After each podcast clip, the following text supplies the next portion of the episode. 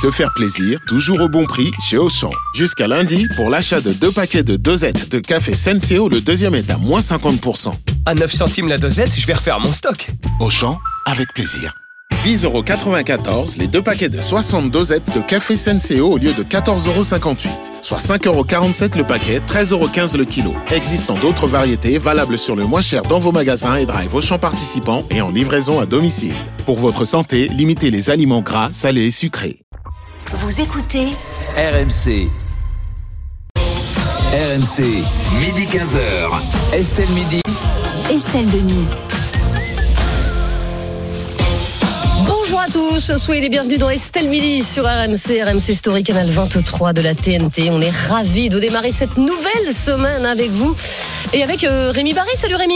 Bonjour Estelle et bonjour à tous. Rémi Barry qui lira tous vos messages, bien Oui. sûr, euh, sur l'appli RMC. Il y en a déjà. On est également euh, là avec l'homme du lundi. Hein. Perico les gars, journée Sam Marianne. Salut Perico. J'ai deux adversaires de taille aujourd'hui, Tout à fait. Frieux et Moreau, mais je vais les mater. Écoutez, Je, je ne sais pas. En tout cas, on parlera d'identité régionale avec vous à 14h, euh, Perico. Euh, J'ai hâte d'être à ce débat. On est avec euh, le journaliste média, mais pas que, Thierry Moreau. Salut Thierry. Bonjour Estelle, bonjour à toutes et à tous et plein de bienveillance pour Perico. Oui, mais c'est pas son genre, la bienveillance à Perico. Et puis, euh, on est avec euh, le désormais propriétaire de gîte, Jérôme Lavrieux. Salut Jérôme. Bonjour. On va parler de pénurie d'eau avec vous. Ça va Bah, pas vous arranger. Ouais, bah oui, je sais.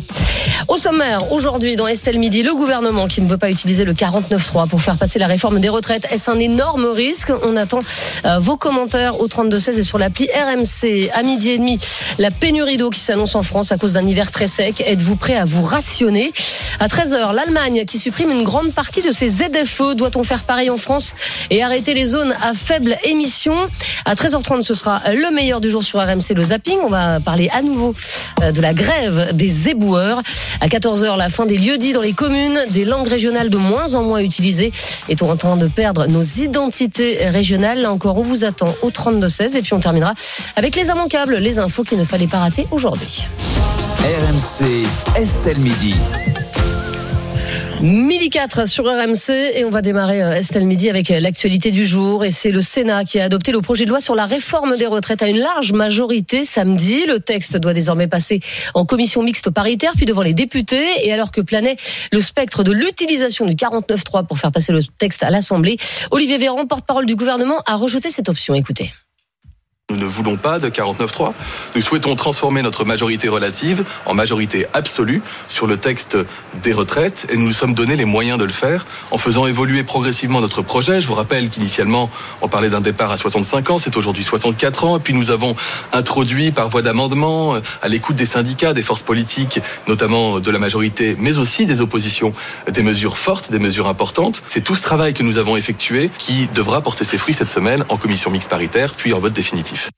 Et la grande question, Rémi Barré, c'est le gouvernement peut-il vraiment se passer d'un 49.3 pour faire passer sa réforme Bah, rien n'est moins sûr. Hein. Olivier Véran, on vient de l'entendre, c'est un peu la méthode Coué. Si, si, ça va passer, on n'utilisera pas le 49.3. Mais tout repose en fait sur l'attitude des Républicains. Selon les derniers décomptes d'intention de vote des députés, le texte sur la réforme des retraites pourrait être adopté, donc par vote normal, classique, sans passer par le 40 49.3, avec seulement 10 voix d'avance. Ah, C'est rien, ça donc peut passer, ça peut donc passer. Ric-rac. Et le risque de fiasco, en tout cas, lui, il existe bel et bien. Conséquence, si l'option du passage en force par le biais du 49.3, on l'a entendu, n'est pas souhaitée, elle n'est pas pour autant totalement écartée. Elisabeth Borne veut l'éviter, Ah bah par oui. peur d'alimenter la contestation sociale, mais aussi par crainte d'une motion de censure, parce que depuis quelques jours, des députés de gauche et de droite travaillent à un texte en commun dans l'espoir de faire tomber le gouvernement d'Elisabeth Borne. Vote ou 49.3, ce qui est sûr, c'est que les jours, la semaine qui débute, sera donc décisive. Se passer d'un 49.3, est-ce que c'est un trop gros risque Perico, les gars Euh, La formule du ministre, on s'est donné les moyens, euh, est à double sens, tant qu'ils les ont achetés.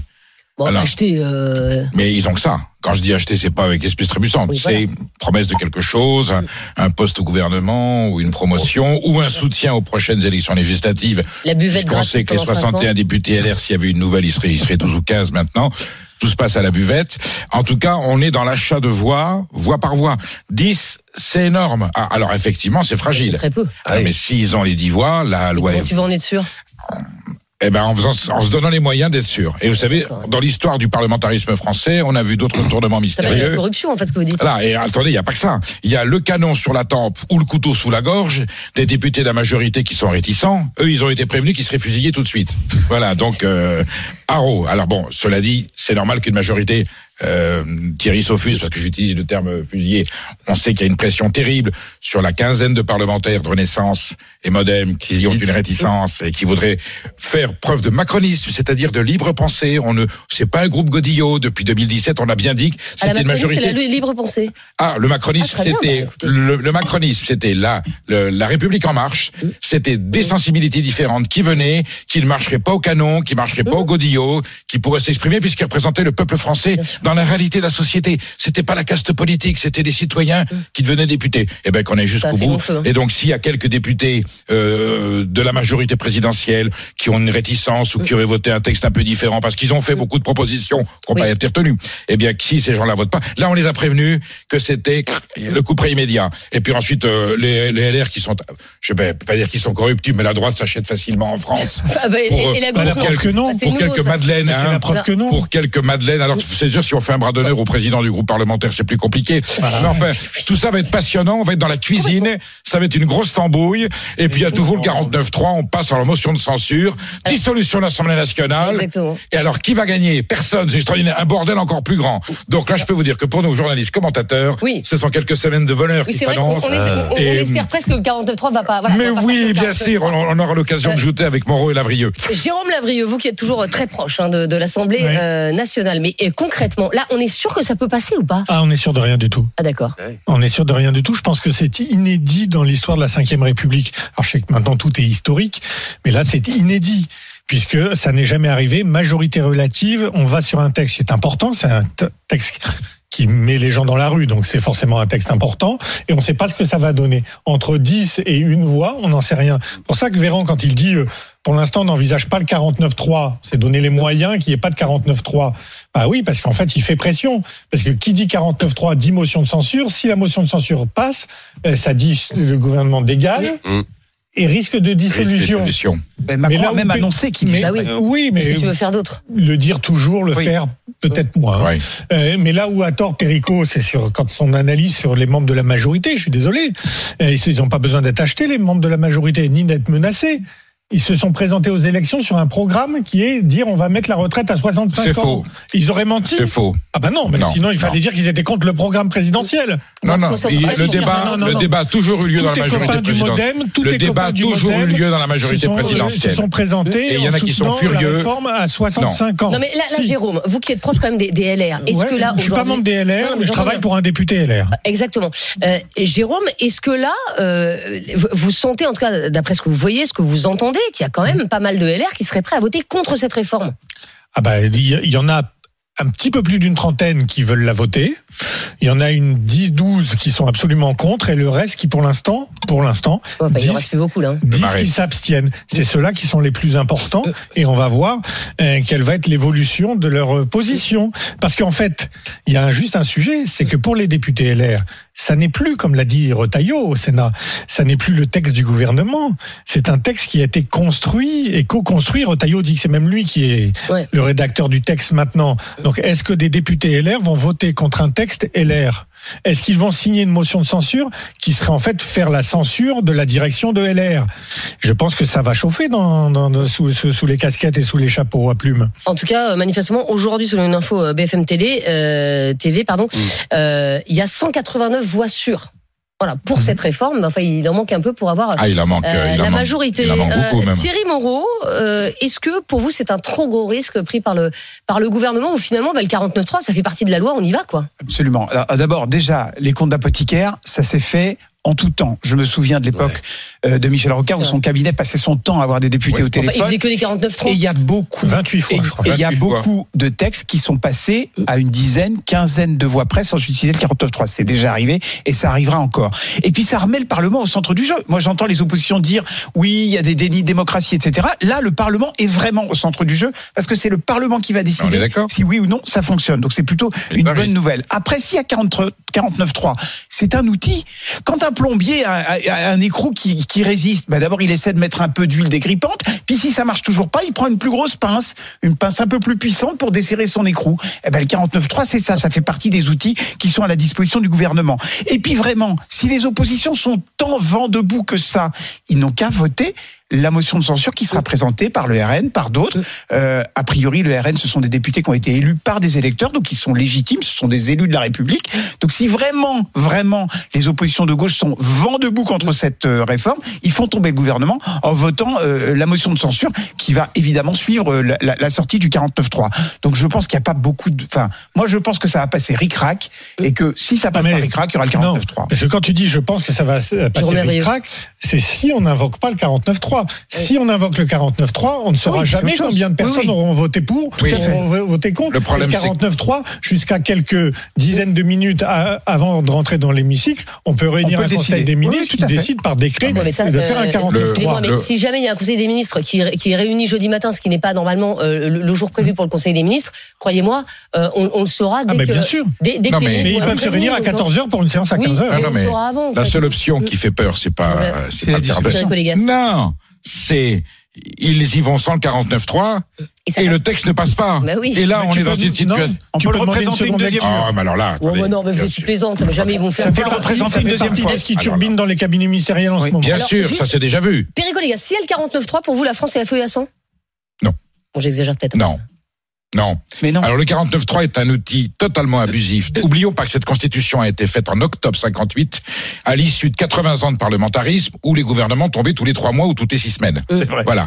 Et donc, le Jean Foyer et, et Michel Debré, qui sont les auteurs de la Constitution sous l'autorité du général de Gaulle, prévoient ce texte où ils ne savaient pas quel genre de majorité ils allaient avoir, même si le scrutin était uninominal, donc plus la proportionnelle, donc pro- propice à des stabilités plus plus plus nettes, des, des majorités plus nettes sur le plan stabilité. On se disait, mais si ça continue comme dans la quatrième, il faut qu'on ait à un moment donné un ressort. Le problème, c'est que les majorités étant très nettes, on l'a quand même utilisé, effectivement. Alors en 67, il y avait qu'une voix de majorité, Pompidou, et ensuite Rocard. On en a beaucoup abusé. C'est vrai que c'est un déni de démocratie, et c'est ce qui Ah fait dire à Mitterrand le Bah coup non, des- un. Mais Bah si, le coup d'État. Pas Mais non, c'est légal, constitution c'est dans la. Constitution. Mais s'il y a un Parlement qui est représenté, on n'a pas besoin du 49-3. Ou alors ça veut dire, je ne veux pas entendre ce que disent les députés, le peuple Mais non. français, je passe au forcing. Quand on en fait six de suite, Ouais. le 49-3, c'est exceptionnel, c'est ce que dit, c'est la crevaison, c'est la rustine. Non, mais évidemment, toi, tu fais partie du système, t'es ravi. Si avec, si avec toi, il y aurait que le 49-3. Entre toi non, et mais moi, avec s'il y en a Lavrier, un il y aurait fait partie du système, c'est pas moi. avec. Lavrier, il y aurait même pas de parlement si on s'écoutait. Oui. Mais voilà, 49-3, c'est pas noble. Et une mesure Ça, c'est vrai. avec cette, loi. Raison. C'est Non, mais c'est un enjeu. Ils Mais se sont tellement battus. Mais Perico, Oui. Perico, l'équivalent du Rapide. 49.3 au Sénat, c'est le 44.3. Oui. ok? Il a été utilisé 250 fois dans C'est la nul. 5 République, dont par des gouvernements de gauche Mais ça se voit moins. pour faire On passer. s'en fout, le Sénat n'a pas le dernier mot. Le Sénat n'a pas le dernier mot. Bah Non si, mais aujourd'hui, c'est lui qui a écrit le c'est que texte. ça fait partie des outils. Montage, montage cat- catho, catho bourgeois. J'adore Bruno Retailleau, qui est un, qui est un type extrêmement sympathique. Mais Enfin, là, il est venu au secours d'un gouvernement parce qu'il a besoin de sauver une majorité. Mais enfin, là, ça veut dire que c'est une mesure de droite. Le drame, c'est que c'est une mesure de droite. Bah ouais. Bah oui, bah, le- qui la- elle a été droite. Mais oui, mais ils avaient expliqué que c'était euh, euh, a dit c'est une loi de gauche. Et finalement, elle va passer parce que la droite sénatoriale l'a légitimée, l'a validée. C'est un bordel sans nom. Bon, en tout cas, nom. ça fait, ça fait beaucoup réagir ceux qui nous écoutent et ceux qui nous, qui nous regardent. On a énormément d'appels au 32-16. On va commencer avec celui de, de Francis qui nous appelle de Nancy et qui est chef d'entreprise. Bonjour Francis. Bonjour Estelle, bonjour à tous. Bonjour Francis. Francis, est-ce que pour vous, c'est prendre un trop gros risque que de se passer de 49.3 sur cette réforme? Non, alors tout ça, c'est du cinéma politique. hein. La Ah bon? réforme va passer, euh, qu'elle soit votée avec la. Vous êtes médium, Francis? Comment? Mais non, mais Vous êtes médium? Non, mais elle va passer. De toute façon, elle va soit passer par euh, avec la complicité des Républicains, dont sur votre antenne la semaine dernière, l'un des députés républicains expliquait qu'on lui avait proposé de l'argent pour sa circonscription.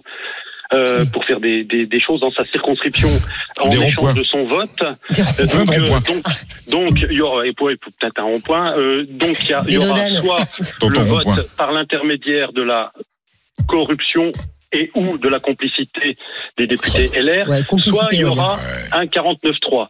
Euh, mais, mais on s'en fiche. Le problème n'est pas là. Vous confondez encore légitimité et légalité.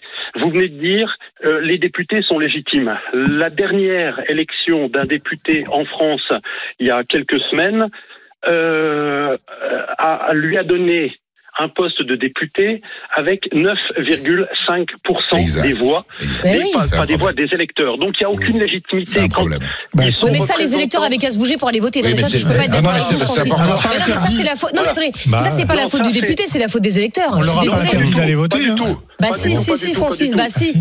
Si, Estelle, si. vous vous trompez complètement parce Ben, que la dernière trompez. fois où de- ça fait ça fait maintenant presque 20 ans que les, les, les électeurs ont compris que euh, ils avaient le droit d'aller voter quand ça arrangeait le système. Euh, prenez Mais non, mais 2005, Francis, vous pouvez pas dire ça. 75% de participation, c'est-à-dire plus que euh, pour le contre pour ou contre le référendum, Oui. euh, le traité constitutionnel européen. Oui. Plus que pour le président de la République, 75% de par- 76% de participation, 55% de non, et on leur dit allez vous faire voir. C'est pas vrai. Le si- le Ça n'est pas vrai, Francis. C'est totalement vrai. Non, Mais non, mais je c'est comprends. Parce que dans le cas présent que dit Francis, oui, il y a eu un référendum qui disait non euh, au traité de Ah bah, qui, qui a été fait de euh, Lisbonne ou je sais plus quoi. Mmh.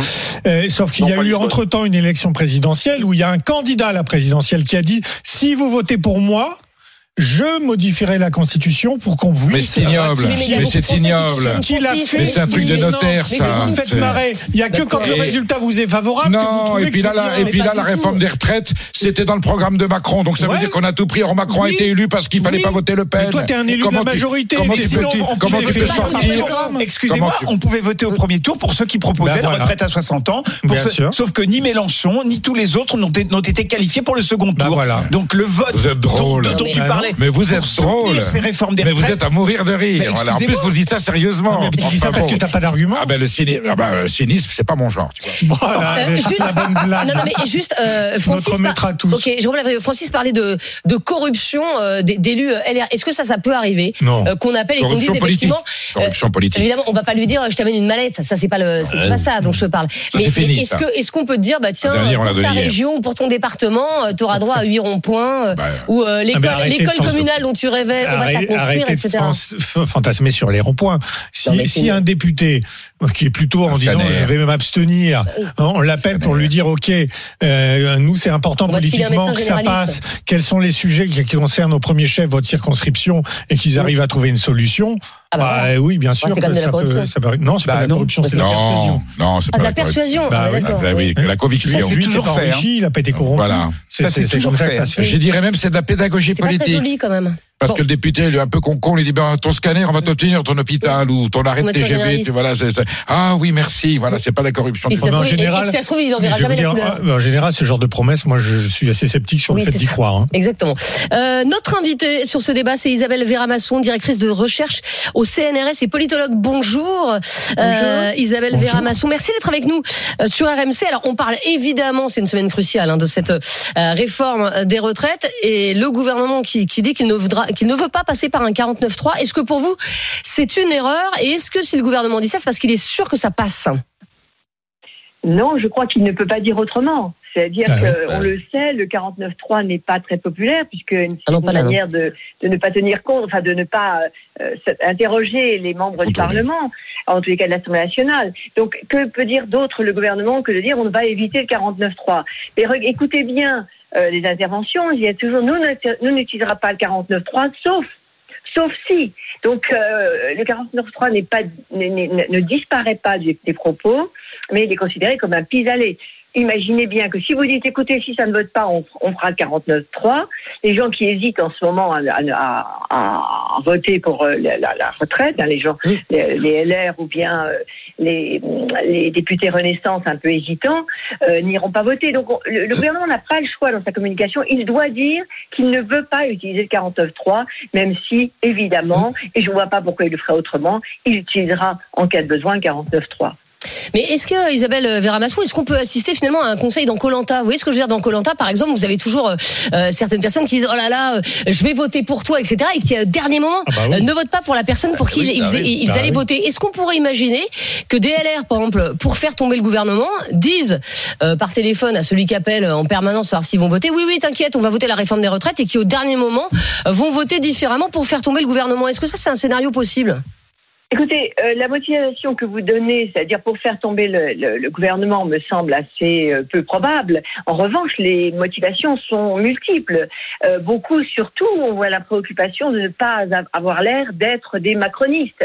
C'est le problème de LR actuellement et depuis maintenant pas mal d'années. Ne pas être confondu avec le gouvernement, parce que si vous n'êtes pas, euh, si vous êtes macroniste, pourquoi voter pour quelqu'un d'LR Donc il y a un problème politique qui est ancien, qui date pratiquement euh, de l'ère Macron et qui fait que les députés LR doivent se distinguer. C'est ça leur préoccupation. C'est pas de faire tomber ou c'est pas parce qu'ils sont pas d'accord avec euh, la ligne, etc. Moi, je crois vraiment qu'il y a ce- cette question-là qui est une question de vie ou de mort pour un pour un, un parti. Donc, euh, il y a, euh, mais évidemment, pour en revenir à votre question, euh, on ne peut pas savoir, personne ne peut savoir donc de, de quoi il fait le cœur d'un homme politique et ce qu'il va décider de faire. Dans un sens. Ouais, est-ce qu'un homme politique vote vraiment avec son cœur exemple, Bah moi, ouais. je pense par exemple que, que la menace de En la 37 et dissolution peut très 54. bien faire revenir les, les gens au bercail. C'est-à-dire les Renaissances voteront avec la Renaissance et puis les LR voteront derrière Eric Ciotti. Donc euh, une, une- une- un même événement peut provoquer une chose et son contraire. C'est extrêmement euh, euh, difficile de se dire ce qui va se passer. Et puis Alors vous dites les Renaissances, vous votez avec les Renaissances. Euh, on sent quand même que du côté de chez Renaissance, il y a certains députés qui n'ont pas très envie, Oui, qui ont mais- pas très envie de la, si- de, de- de la signer cette réforme. Ah bah, dé- désolé, euh, Jérôme. pas on envie. sent pas tout le monde derrière Mais- Macron. Et quand ils retournent en Non, non, circonscription, ils seront allumés. Hein. Oui, N'oublie voilà, pas ouais. une chose, Estelle. Dans Colanta, les votes sont secrets. Ils sont dévoilés qu'après la fin de l'émission. Alors que là, on a le nom des gens. Ouais, Donc on saura qui va voter. Ah. Donc c'est plus compliqué. Hein. Oui, t'as raison, la je n'avais pas la pensé à ça. politique n'est pas un jeu quand même, même un jeu. Exactement. Oui, tout à fait. Bon, enfin, tout à fait. Quoique, quoique. Je, je, je parle Merci Isabelle. Vermasson, en tout cas, d'avoir été euh, avec nous euh, dans Estelle Midi. Oui, Jérôme. Oui, parce qu'on on fait tout un point sur le 49.3. Les deux dernières réformes des retraites, celle votée sous Hollande, la réforme Touraine, Mm. et celle votée par euh, François Fillon sous Nicolas Sarkozy, ont toutes été votées par un 49.3. Oui. Euh, Mais on va peut-être un jour le réformer, ce 49.3. Et derrière, les gouvernements Ah. Successifs d'une autre un- couleur ne sont pas revenus dessus. C'est ce qu'a de- demandé un, un député écologiste, d'ailleurs, d'en de, d'en finir avec le 49.3. Bien C'est sûr. un, un Retour bon à la débat. quatrième République. Bravo. Non, non, non, il y a d'autres solutions. Sois pas binaire comme ça. Il y a Le pas de bazar. euh, non. Allez, on va terminer avec euh, Christian qui nous appelle de Toulon et qui est formateur en français euh, en langues étrangères. Euh, J'ai Oui. pas bien compris votre euh, votre métier, mais enfin, euh, Christian, euh, votre avis sur le 49.3, ce serait ce serait une erreur de s'en passer? Oui, bonjour Estelle. Oui, je suis formateur. J'enseigne à, à des étrangers, dont des Ah, d'accord. mineurs qui arrivent euh, d'ici et là, le français, les bases. D'accord. Voilà. Je vois Alors, marqué formateur en français en langue étrangère, donc effectivement c'est un peu français, bizarre. langue étrangère, oui, Très oui, bien. français, la langue comme, comme une langue étrangère pour des étrangers. D'accord. Très bien. Ok, super. Euh, donc euh, oui, le 49.3, ben, c'est pour moi c'est pas tellement un gros risque pour le gouvernement, à mon avis, quand même. Euh, Il y a euh, le fait que euh, ben, il y a la loi, tout simplement. Il y a des députés qui vont voter et il est logique qu'on recourt au 49.3 si les choses sont sont difficiles à, à, à départager, à départager. Il semble que c'est euh, euh, une bonne chose. De toute façon, que resterait-il euh, du, du quinquennat Macron si euh, tout simplement cette loi ne, ne passait pas? Je veux dire. Et il me Mais qu'est-ce qui va rester du quinquennat ça- si on passe cette sans loi au ça, c'est compliqué, 49.3 là, le bilan. hein. J'entends, j'entends pas, monsieur. J'ai dit, qu'est-ce qui va rester du quinquennat Qu'est-ce qui va rester du quinquennat Macron si jamais euh, cette réforme passe au 49.3 Ben, Comme il, il autres. reste, il restera que ce sera aligné sur la plupart des pays euh, étrangers, Ouais. la plupart des pays européens déjà. Et puis, de toutes les façons, il y a, il y a des évidences, le vieillissement de la population, le fait que, euh, vous voyez, euh, comment Estelle, moi je suis formateur actuellement, mais je travaille. Je travaille parce que je suis en retraite. Je suis à 63 ans aujourd'hui. Je suis en retraite, mais je travaille et je suis obligé de travailler parce que ma retraite est minime. Et il y a beaucoup de gens qui, comme ça, seront obligés de, travailler, de continuer de travailler, euh, même s'ils ne le veulent pas, parce que les retraites ne sont pas à la hauteur et qu'on ne peut pas vivre avec 1000, 1000 et quelques euros. Mais ça, on Donc, est tous euh, d'accord avec vous, Christian, mais il y a peut-être une autre réforme qui aurait pu passer. En fait, le problème, c'est pas tant de réformer les retraites que cette réforme qui ne plaît pas aux, qui ne plaît Elle pas est aux provisoire. Elle est Aucune provisoire. réforme Ouais. des retraites n'a plu à aucun Français, Oui. sauf la dernière qui a été populaire, elle date de 81. C'est quand on a dit vous allez passer de 65 à 60. Mais C'est la bien, dernière ça. fois qu'une réforme des retraites populaire. celle-là n'est pas adaptée à Faisons la- une réforme des retraites pour partir à 50 et tout le monde Celle-là n'est pas adaptée. Et personne n'est revenu sur ces réformes de retraite Personne. qui étaient Non, mais impopulaires, ça, c'est sûr. même par Ouais. les gouvernements qui étaient d'une autre Alors, il faut une. Réforme des, des retraites, c'est Ah, indéniable, mais pas celle-là, elle est mal faite. Bah voilà. Donc elle sera réformée le moment venu par une autre majorité. Et ça se passera très bien. Bon, elle sera réformée, mais elle ne sera pas amendée. C'est-à-dire qu'on la ça gardera finira et par puis, la- et puis on ça finira par la- sur les 64 Non, ans. ça hein. c'est sûr. Ça finira par une retraite à la carte. Franchement, si, si vous voulez voter la prochaine fois pour quelqu'un qui vous dit votez pour moi, ça sera à 60 ans, euh, votez, mais vous serez On va rapidement. hein. Certains nous proposaient quand même on va arrêter rapidement, hein. Toi, tu es sclérosé par ton, Bon. ta culture politique. On va arrêter de parler d'âge. On va arrêter de parler d'âge. D'accord. C'est ça qui a tout bloqué. Est-ce qu'on peut faire une pas retraite mal pour toi quand je parle d'âge. c'est- c'est pas taisez-vous. toi, moi, je suis- moi, je suis vieux Taisez-vous. depuis On va, on va remercier Christian, euh, voilà, qui nous appelait de, de Toulon. Merci beaucoup, Christian, d'avoir été euh, avec nous. On va terminer avec des messages, Rémi, et puis avec euh, bah, le résultat de notre sondage. J'ai cette, euh, ce message plutôt optimiste pour le gouvernement de Mimo sur Direct Studio qui nous dit la réforme Non, non. va être votée à 100% et les Français finiront par oublier de quelle manière elle l'a été Absolument. et finiront par accepter. Voilà, Ouais, c'est ce que, et- ce que raison. qui se souvient qu'une réforme des retraites avait été votée en 2019. À part moi, Avant le. Covid, vient un 49.3.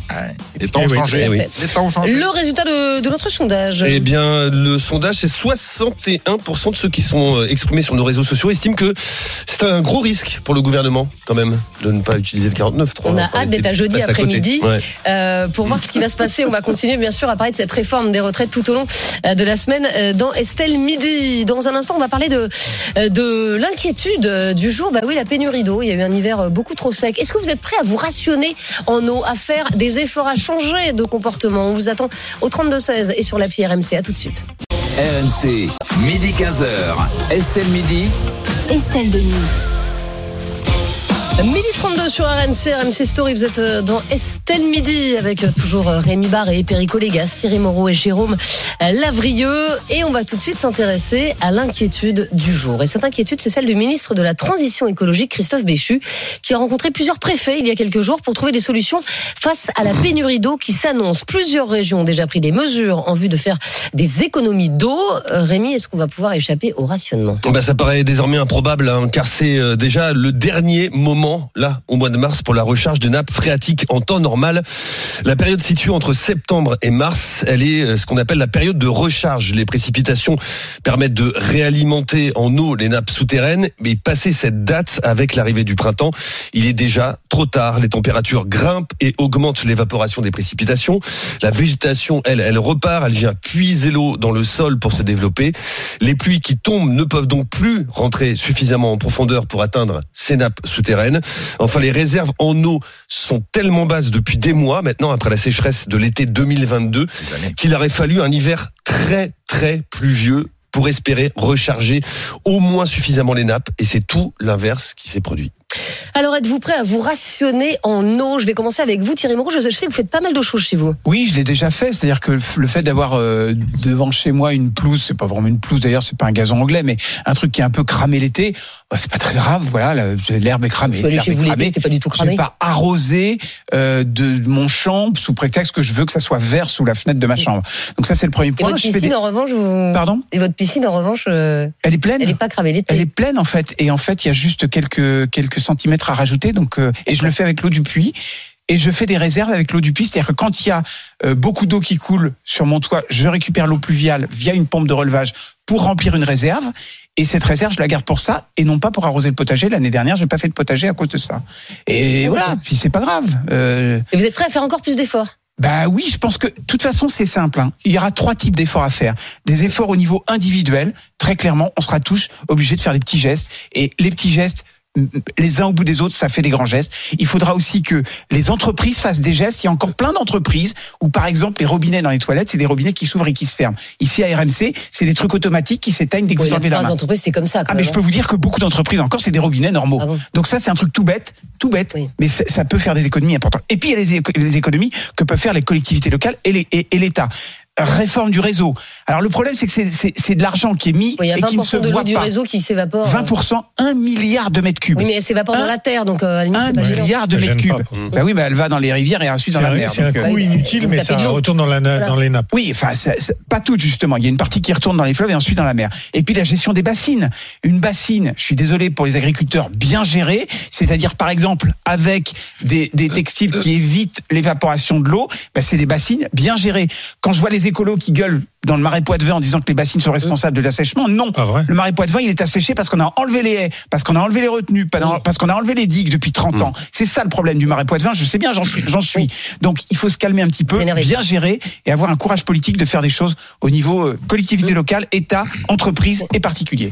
Perico, euh, est-ce que vous seriez prêt à, à- à vous rationner, à faire des petits gestes, ou alors vous vous dites, bah, c'est c'est à l'État de faire quelque chose, de surtaxer par exemple les gros consommateurs d'eau, euh, de faire en sorte que, que le réseau euh, soit, soit, soit, soit mieux fait, et puis surtout euh, qu'on réutilise l'eau. En Espagne, par exemple, il y a 50% de l'eau qui est réutilisée, je crois que c'est 5% en France, donc on a quand même des efforts à faire.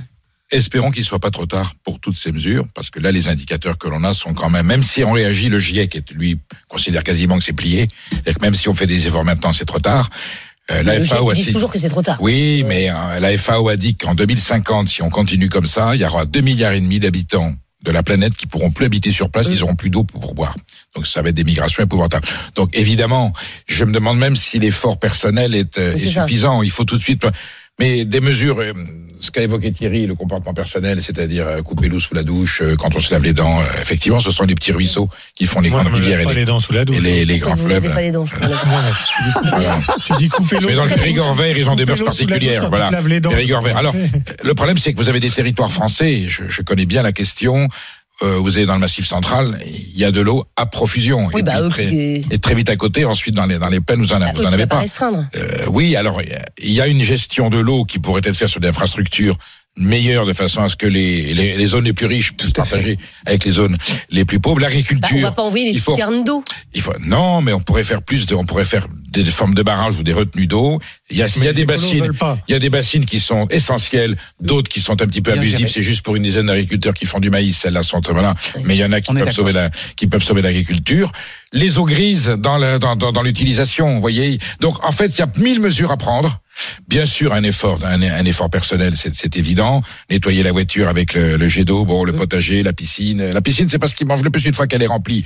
Récupérer les eaux de pluie, il va encore pleuvoir un petit peu quand même. Excusez-moi, euh, oui, mais d'accord, mais enfin, tu peux pas demander aux gens de faire des efforts sur leur douche ou effectivement euh, sur leur lavage de dents et, et garder des piscines. Enfin, il y a un Bah, moment, si, même, Mais même mais si, si, parce que qu'est-ce que je fais de la si vie, tu- la piscine, je la Non, mais mets, je la attends, mets où non mais ok, mais même si tu l'as remplie une seule fois, je suis désolée, euh, je pense que toute ta piscine, Elle a été ça remplie il y fait, a 10 ça ans. fait toutes mes douches de l'année, tu vois. Elle a été remplie il y a 10 ans. Ah ouais. Enfin, c'est pas la même eau qu'il y a 10 ans. Bah, bien sûr remets un tout petit peu quand année. C'est juste la remise à niveau. Tu le la soir, ça s'évapore pas. Non, Bah, pas, non, mais excusez-moi, vous ne videz jamais votre piscine. Non. Non. Il y a des piscines qui ont 50 ans. Moi, si j'ai une piscine, c'est une coque en polyester. Mais non, mais si tu la vides, elle, elle se pète, elle, Mais oui. elle, elle est Au détruite. contraire, il faut la, la- la- la laisser pleine. C'est pour ça qu'elle est traitée. Et on rajoute un ou deux centimètres par an. Enfin, le problème, c'est les piscines. Non, non, non. C'est les piscines nouvelles que l'on crée dans les, Ça, dans on les est endroits où il n'y a pas d'eau. Là, ça va poser un problème. Enfin, donc, il y a que des solutions, ma chère euh, Oui, Estelle. enfin, on les voit pas venir non plus. Hein. Et surtout, alors, décision collective et les pouvoirs publics. Je veux dire, c'est beaucoup plus grave que la retraite, hein, l'eau. Beaucoup plus Mais grave oui, que la Oui, retraite. évidemment. Il n'y a pas de 49.3 pour, euh, pour un, mais là, c'est, ça, Ah c'est bah, très, très, si, très. si. Il y a un 49.3 qui est couperé, c'est que si on ne fait rien, on va avoir une sacrée sécheresse. Aïe. C'est ça le 49.3. Et ça, c'est horrible, la mais sécheresse. on, peut pas lutter, on peut pas lutter contre. Non, Ah non, mais quand on vous on peut coupe l'eau. anticiper les choses. Moi, l'année dernière, je me suis fait avoir. J'avais plus d'eau dans mon puits. Je pouvais, j'ai rien pu arroser, les légumes, quoi que ce soit, rien. Et ben cette année, cet hiver, j'ai déjà installé quatre euh, cuves de 1000 litres chacune. Je suis à 4000. C'est juste de l'eau de pluie. Au pied d'une gouttière, vous les mettez en batterie et ça remplit les unes après les autres. J'en ai quatre en commande. Je vais en mettre quatre supplémentaires. Donc on sera à 8000 litres. Ça fait 8 tonnes d'eau quand même qui vont être récupérées. Ouais, enfin, faut avoir un gros jardin, quoi, du coup. Euh, oui, oui, et, surtout vous êtes non parce que Faut faire venir les clients, Sur un appartement, voyez-vous, ça, ça n'ira pas. Quoi, Oui, bah, Ça, pour arroser du pavot, vous n'avez mais pas besoin d'arroser grand chose quand Non. vous êtes en appartement. Exactement. Donc c'est proportionnel. Et ça représente une tonne d'eau, c'est un mètre par un mètre au sol. Donc ça va très bien, très vite, euh, très vite à faire. Ce qui est débile, c'est que je l'ai pas fait euh, les autres années, alors que j'aurais pu le faire. Et il me restait dans, dans mes Vous êtes en une- autonomie en eau grâce à ça? je, euh, je serai en autonomie en eau pour tout ce qui est hors usage domestique. D'accord, ok. Et c'est hors de question de se servir de cette eau-là pour les douches. Oui. Il faut que ce soit traité, etc. Oui. Il restait une seule salle de bain où il y avait une baignoire. C'est terminé. Maintenant, c'est juste la douche.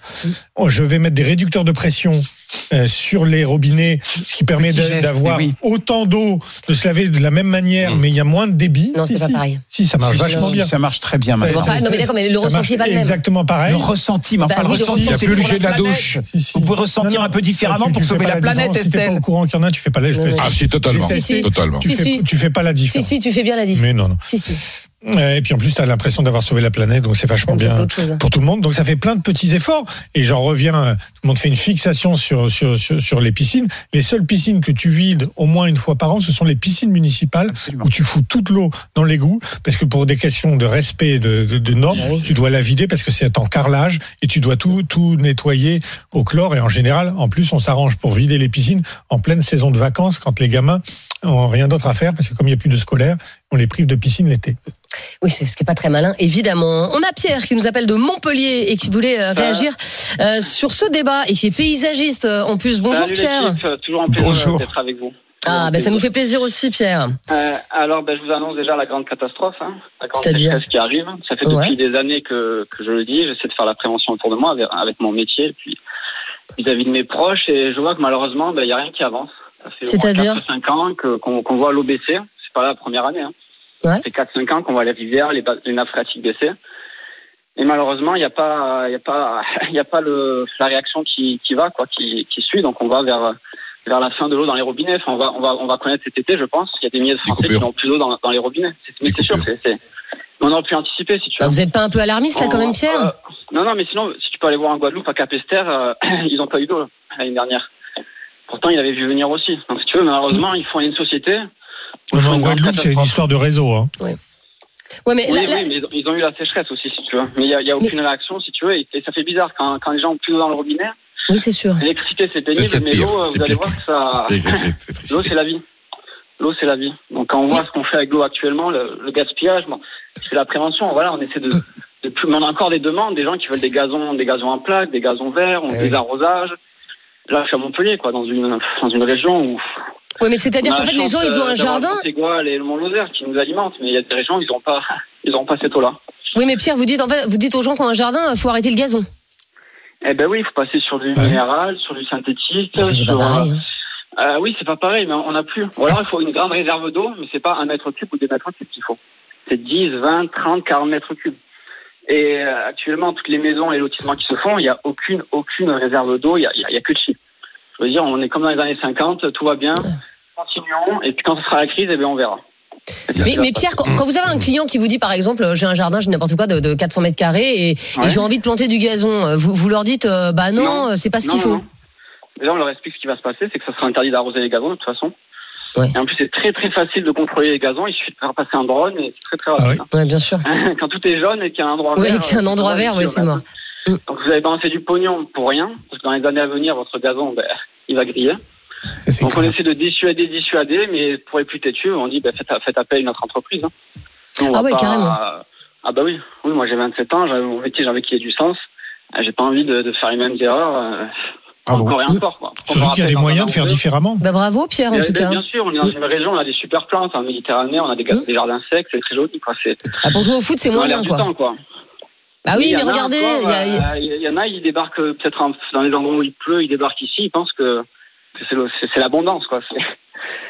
Ah oui, euh, mais le, le rêve compliqué. français, c'est aussi avoir un, un- un petit jardin Mais avec oui, du petit gazon, un petit but euh, et tout pour que les gamins ils jouent au foot. Enfin voilà, ça fait partie. Après, il faut, comme je t'ai dit, il faut, euh, il faut, il faut des réserves d'eau, il faut calculer. L'eau de pluie, quand même, sur, sur les toitures, moi je le fais. Je récupère l'eau de pluie. Et à Montpellier. Et on récupère, enfin, je récupère énormément d'eau. C'est des Bien mètres sûr. et des mètres et des mètres cubes. Il suffit pas de beaucoup, même en orage. Ça vous réalimente euh, quand même. euh, Ouais.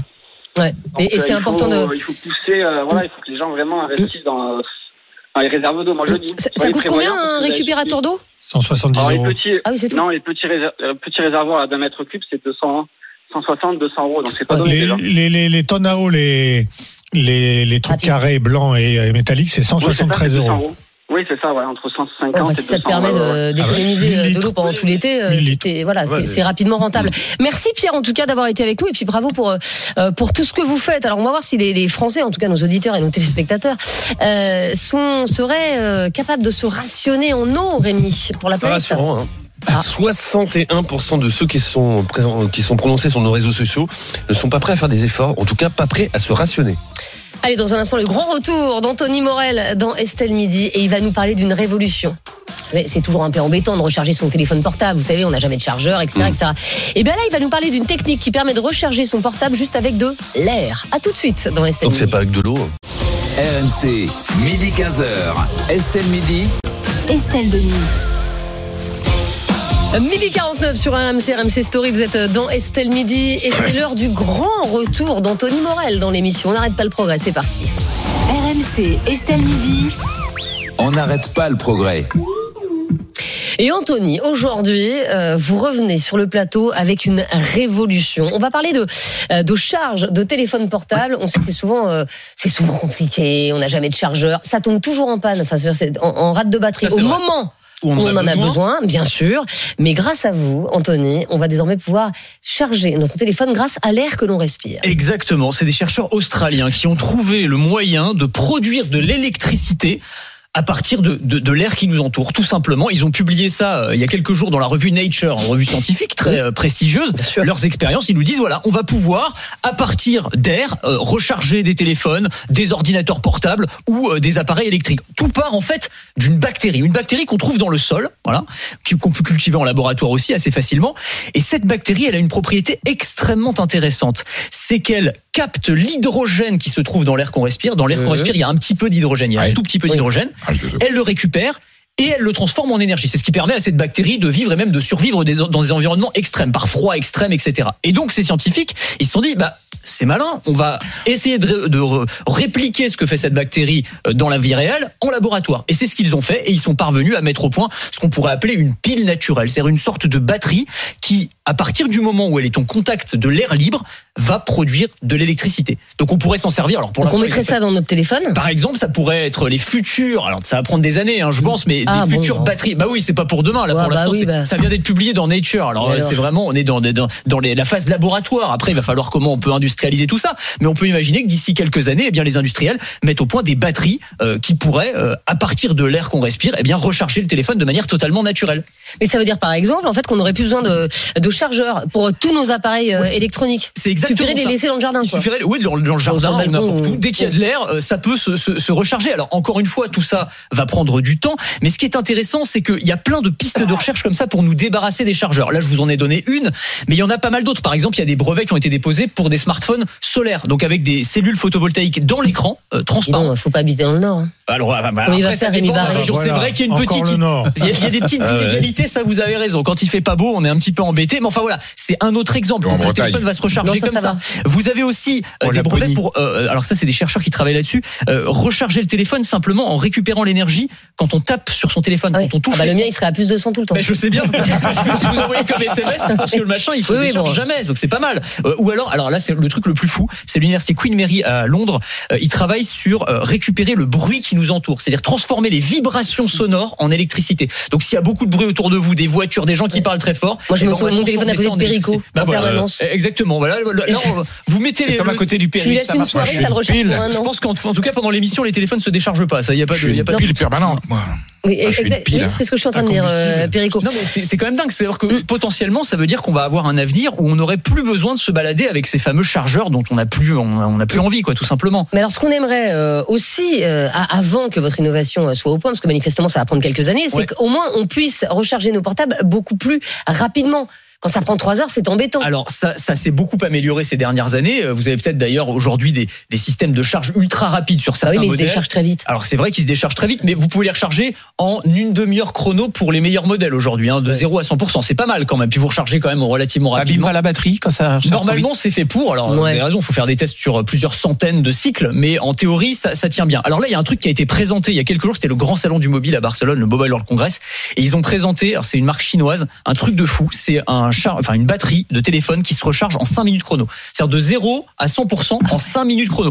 Vous, le- J'adore. vous le voyez, en fait, vous voyez les pourcents qui augmentent avec les secondes. C'est très spectaculaire. Trop Le temps de prendre un café, vous avez refait la moitié de votre batterie. Donc là, on a tous été dans cette situation. Vous allez partir au boulot et vous vous rendez compte, ah, mais il me reste 5% de batterie, je vais pas pouvoir tenir la journée. Bah là, vous le mettez deux minutes à charger, vous avez la moitié de votre batterie pour la journée. Et ça c'est quand même pas mal. Alors, on n'a pas le prix pour l'instant, c'est pas Ah encore sorti, mais ça va, non, mais ce sera pas, enfin, a priori, ce sera pas plus cher. C'est les batteries qui seront, en fait, c'est un, c'est un, c'est un avantage concurrentiel pour les, les fabricants de smartphones. Aujourd'hui, ils sont tous en train de se battre pour vendre leur téléphone plutôt qu'un autre. Euh, la bataille, elle se fait sur un appareil photo 2 mégapixels en plus. Si vous avez un vrai avantage avec une batterie qui se recharge Ah en oui. 5 minutes, là je peux vous dire que votre téléphone vous allez le vendre à des millions d'exemplaires. Donc très clairement ça va être très intéressant là dans les dans les mois qui viennent puisque normalement ça devrait sortir assez rapidement. Merci pour toutes ces infos, Anthony. On vous retrouve évidemment euh, tous les jours, midi 50, euh, dans Estelle Midi, et puis en podcast à toute heure du jour et de la nuit euh, sur rmc.fr, sur l'appli RMC et sur toutes vos applis de podcast. On parle de quoi demain, Anthony? Demain on va parler poubelles. Hein, Ah euh, bah, c'est- bon, si l'actu, hein. Oui c'est l'actu. Ouais. On va parler de poubelles intelligentes qui pourraient réduire euh, la quantité de détritus qu'on a. C'est un broyeur, votre truc. Non, non, non, non, non, ça c'est pas un broy- broyeur. Vous avez, il y a plein de plein de choses. Alors, elle se vide pas encore toute seule, Ah, mais en tout cas, euh, on va pouvoir euh, limiter la quantité de détritus euh, qu'on a à traiter. Eh bien, très bien, on parlera poubelle demain avec euh, Anthony Morel. Euh, dans un instant, on va parler de l'Allemagne qui a décidé de supprimer la, la plupart de ses ZFE, les zones à faible émission. Est-ce qu'il faut qu'on fasse la même chose en France? À tout de suite sur RMC. RMC, midi 15h. Estelle Midi.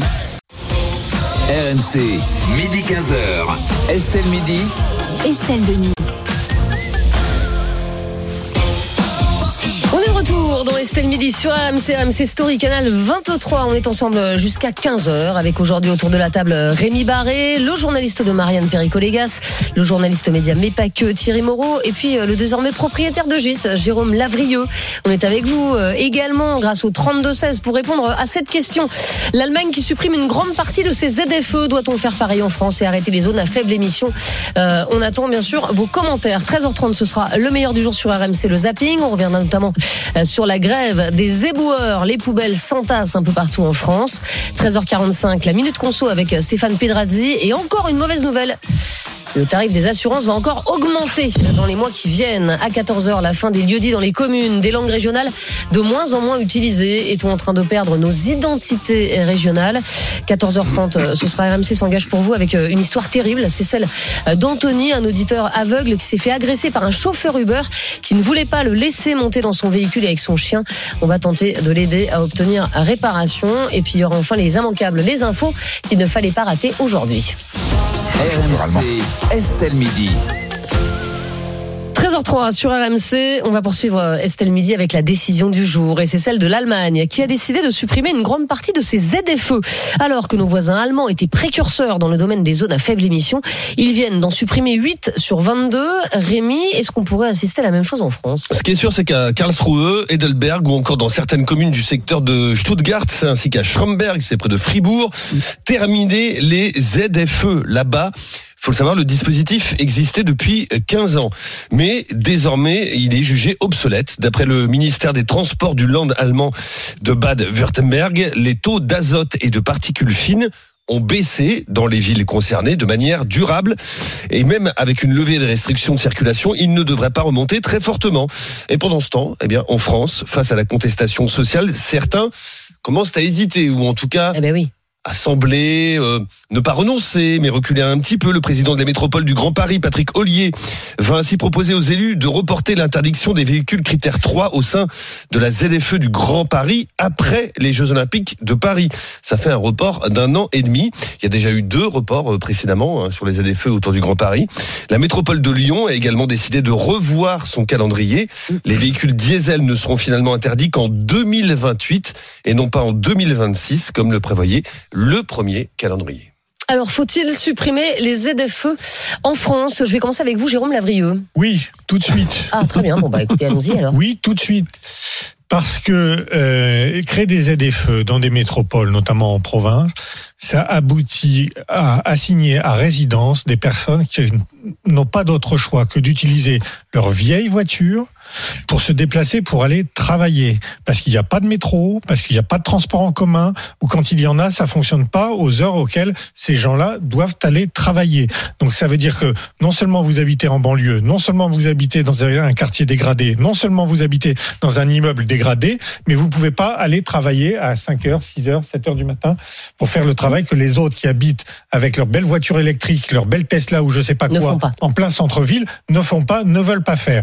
Donc c'est de l'assignation à résidence, c'est de la relégation dans des quartiers. C'est un scandale absolu. C'est ce qu'on appelle l'écologie punitive, sans qu'on ait prouvé de quelque manière que ce soit jusqu'à présent. Ce que Rémi vient de nous expliquer fort savamment, c'est que en fait les Allemands prouvent que ça ne sert à rien. Alors qu'ils sont plutôt euh, précurseurs dans tout ce qui Bien est euh, sûr. écologie, etc. Donc, euh, Donc ça, c'est du dogmatisme vert qui est totalement ridicule. Et comme par hasard, ceux qui veulent le reporter vont le reporter après les élections. Oui, enfin, quand vous parlez de dogmatisme, il faut savoir quand même que le RN, euh, il y a trois mois, a, a déposé justement une proposition de loi à l'Assemblée nationale avec justement en proposition la suppression des ZFE. Ah, c'est pas passé loin, hein, parce que ça a été, ça a été oui à, avec 94 voix et non à 109. Donc en fait. Voilà, la, majorité a voté pour le non, mais enfin c'est pas non plus une énorme majorité. Et vous avez dans l'Assemblée énormément de députés qui pensent qu'il faut supprimer les ZFE, mais qui par dogmatisme justement votent contre la suppression des, des ZFE. Et ça c'est vraiment de la, la tambouille politicienne, euh. Thierry Moreau. Mais pour, pour étendre ce que disait euh, Jérôme, euh, il faut bien comprendre ce que ça veut dire. Quand on a dit le Grand Paris, par exemple, on a l'impression que c'est les gens de Paris qui auront plus le droit. Non. Mais moi qui habite à 70 km de Mmh. Paris, je suis en pleine Cambrousse, je suis à Paris. quelques mètres, quelques kilomètres du 28 et de l'Eure-et-Loire, je ne pourrais plus utiliser, et on est à la campagne. Mm. Et les gens, ils ont pas des voitures électriques, Mmh. donc c'est un premier problème. La tu es deuxième le chose, poumon vert donc il faut de la région Île-de-France et tu pourras pas, alors tu es dans ça. le poumon vert, venir avec ta Donc, voiture évidemment, dans le centre faut- de Paris. il faut suspendre ou assouplir ou euh, changer ou reporter, décaler, etc., etc. Sur le papier, théoriquement, c'est un truc très très bien, mais c'est inapplicable. Et je voudrais revenir sur le, le, le, le, le chiffre qui est donné systématiquement dès qu'on parle de ce problème-là. 47 000 morts, soi-disant, par la pollution chaque année en que. France. Alors en fait, déjà, c'est une donnée, quand on regarde, ce sont sur des chiffres basés d'il y a 20 ans. C'est basé sur des Mm. données d'il y a 20 ans, qui n'ont pas du tout été réactualisées. Depuis, on a réduit d'un tiers les émissions de particules fines dans les transports. Donc de toute façon, déjà, ça, on n'est plus sur cet étiage-là. La deuxième chose, c'est que 34% de ces émissions de particules fines, c'est du chauffage domestique. Alors qu'est-ce qu'on fait? On coupe le chauffage domestique Bah, on aussi supprime les pour, euh, Voilà, ça va être très compliqué. Donc de toute façon, là aussi, comme vous l'avez très bien dit, c'est du dogmatisme. Mm. Donc il est urgent de ne pas exclure la moitié de la population française et de suspendre, d'assouplir ou de Mm. reporter les ZFE. Euh, Est-ce que le, le gouvernement Perico Légas serait bien avisé justement de suspendre ces ZFE, de faire un petit geste en faveur des Français les, les moins favorisés Parce qu'on l'a beaucoup dit dans cette émission, mais, mais c'est une réalité. Les, les gens qui roulent en critère 5, c'est parce qu'ils peuvent pas s'acheter une critère 1, sinon ils ne rouleraient pas en critère 5. Hein. J'hallucine là. Quoi? Parce qu'on est dans les, les deux expressions qu'on vient de- d'entendre. là. C'est typiquement le, le mal français. Ils ont raison chacun sur ce qu'ils soulèvent. Alors Il n'empêche que la pollution automobile est un fléau planétaire qu'il faut endiguer le plus vite possible. C'est une catastrophe. Alors, on n'a pas pris, on prend les mesures de, effectivement, de restriction, sans prendre les mesures structurelles et industrielles qui permettent d'y arriver. Alors, si le moteur électrique était gratuit, si, si on, on prenait l'accompagnement, mais il faut résoudre, il faut les, les ZFE, c'est une nécessité. C'est pas seulement les, les- c'est le pays entier, c'est le continent entier qui doit être à faible émission. Sinon, on a vu sur l'eau ce que ça donne. Un jour, vous viendrez en disant ah, on les ZFE, on les a mis de côté. Les Allemands sont impossibles. Ils veulent pas d'énergie nucléaire. Ils sont en train de remettre de la charbon. de- du charbon.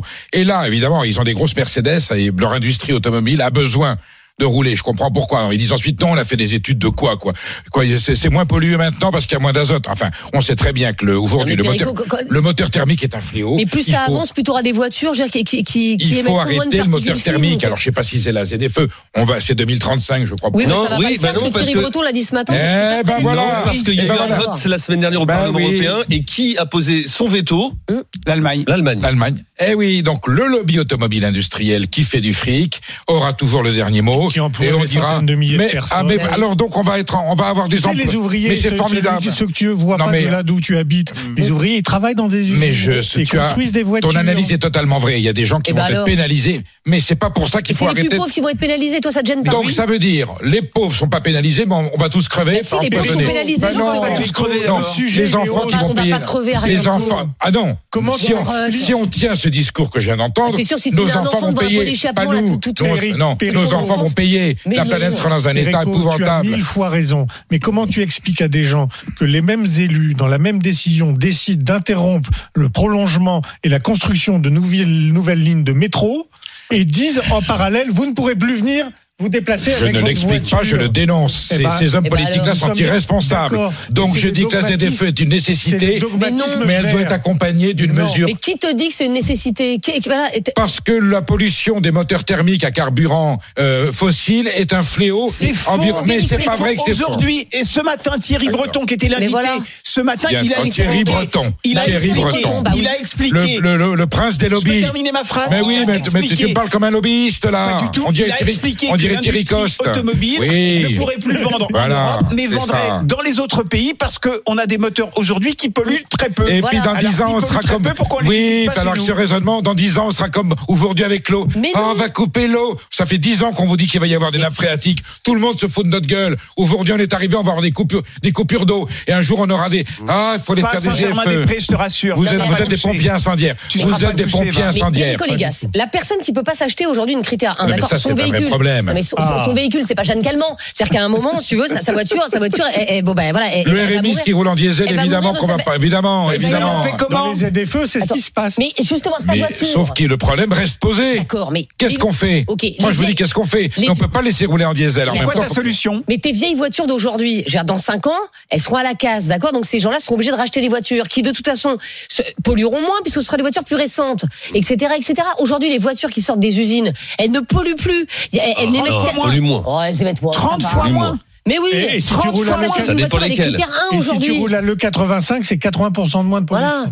Donc, je prends sur les milliards que l'on verse à l'Union européenne et j'achète, je donne des subsides aux gens qui ont besoin de voitures non polluantes. Ah, tu sors de l'Europe. que- Bah bien sûr. Non, non, non, je reprends un peu d'argent. voilà. Je sors de Bah, rien du tout, on n'y est pas. C'est les milliards Donc, de, euh, c'est quoi l'Europe? Non, non. C'est les On redistribue. de l'Union européenne On qui redistribue les. permettent de construire les batteries pour les voitures électriques Voilà. pour qu'elles soient moins chères. Ah ben oui, et puis tout ce que, et puis merci. qu'on commande en. Chine. Donc si on pense un peu notre économie, peut-être qu'on peut donner aux gens qui ont besoin de voitures propres les moyens de se l'acheter. Ça serait une grande mesure industrielle qui créerait des emplois et sauverait Ouais, l'emploi. c'est Mais contraire à vos principes libéraux. On est, on on passé d'un du chèque tout. de 100 euros, euh, un chèque énergie à, à- à une bagnole à 30 000. Mais Il y attendez, des problèmes, Perico, c'est un choix, c'est un choix de Ah bah oui, survie. c'est un Est-ce oui. qu'on est-ce qu'on arrête les ZFE ou est-ce qu'on les maintient. Est-ce qu'on pollue la planète ou pas l'aide que tu donneras pour l'achat d'une voiture. Oui, comme on serait pas là. Il y a des gens, je- un truc vraiment que tu n'imagines même pas, il y a des gens qui roulent avec des voitures qu'ils achètent 1500, Je 2000 sais, euros j'en connais, j'en connais. Donc, quelle que soit l'aide que tu donneras pour une voiture neuve, ils n'y auront pas accès. Mais ces voitures-là, elles disparaîtront bientôt. Enfin, euh, voilà. Les gens suppriment le rachètent diesel. 500 Il y a des euros. Ça veut dire qu'en fait, les il y a des gens qui roulent dans des voitures à 200 000 km. Oui, mais ça veut Bah dire oui. qu'en fait, les réparations coûtent plus cher que la voiture. Donc, à la- Ah bah tous, tous les matins, ils croisent les- doigts pour dire Ben voilà. si ma voiture est là, je perds mon boulot. Oui, mais donc, au premier pète de la voiture, tu es obligé d'en racheter une malheureusement. deux éléments très très rapidement. Rémi Barré. Le- L'âge moyen des voitures en France ne cesse de vieillir. Bien On en est aujourd'hui à 12 ans. Oui, c'est bah. pas, oui, mais c'est pas par plaisir, c'est parce que les gens n'ont pas les moyens. Bah, évidemment. Mais on est pas Voilà, et ils hésitent et ils, ils se disent ma voiture de toute façon j'arriverai pas à la revendre c'est un vieux diesel donc je la garde jusqu'au bout C'est ça. et il y a il y a il y a peu de temps je crois que c'est la semaine dernière il y a les réparateurs auto les garagistes de France leur association qui a mis en, garde parce qu'ils constatent qu'il y a de plus en plus de personnes qui renoncent à faire des réparations Bien sûr. sur leur véhicule Parce et que même c'est si le véhicule bah, même si le véhicule peut s'avérer au bout d'un moment dangereux il y a de moins en moins de gens qui ont les moyens Mm. de faire des réparations sur leur véhicule Alors, on est avec Nicolas qui nous appelle déclassant en Ardèche, mais qui va aller dans le sens de Perico parce que Nicolas, il revient juste de Dortmund et il est commercial. Bonjour Nicolas. Et bonjour à tous. Bonjour. Alors Nicolas, vous êtes bien placé pour nous parler des ZFE en Allemagne. Vous revenez de Dortmund et apparemment, la pollution, elle se voit quand même là-bas. hein. Alors, la pollution, euh, elle se voit, elle peut s'entendre, elle peut se deviner. Alors, dire que je suis à 100% avec Perico, et pourtant je suis souvent d'accord avec lui, je dirais Mm. pas vraiment à 100% pour le pour le coup. 85 me suffisent.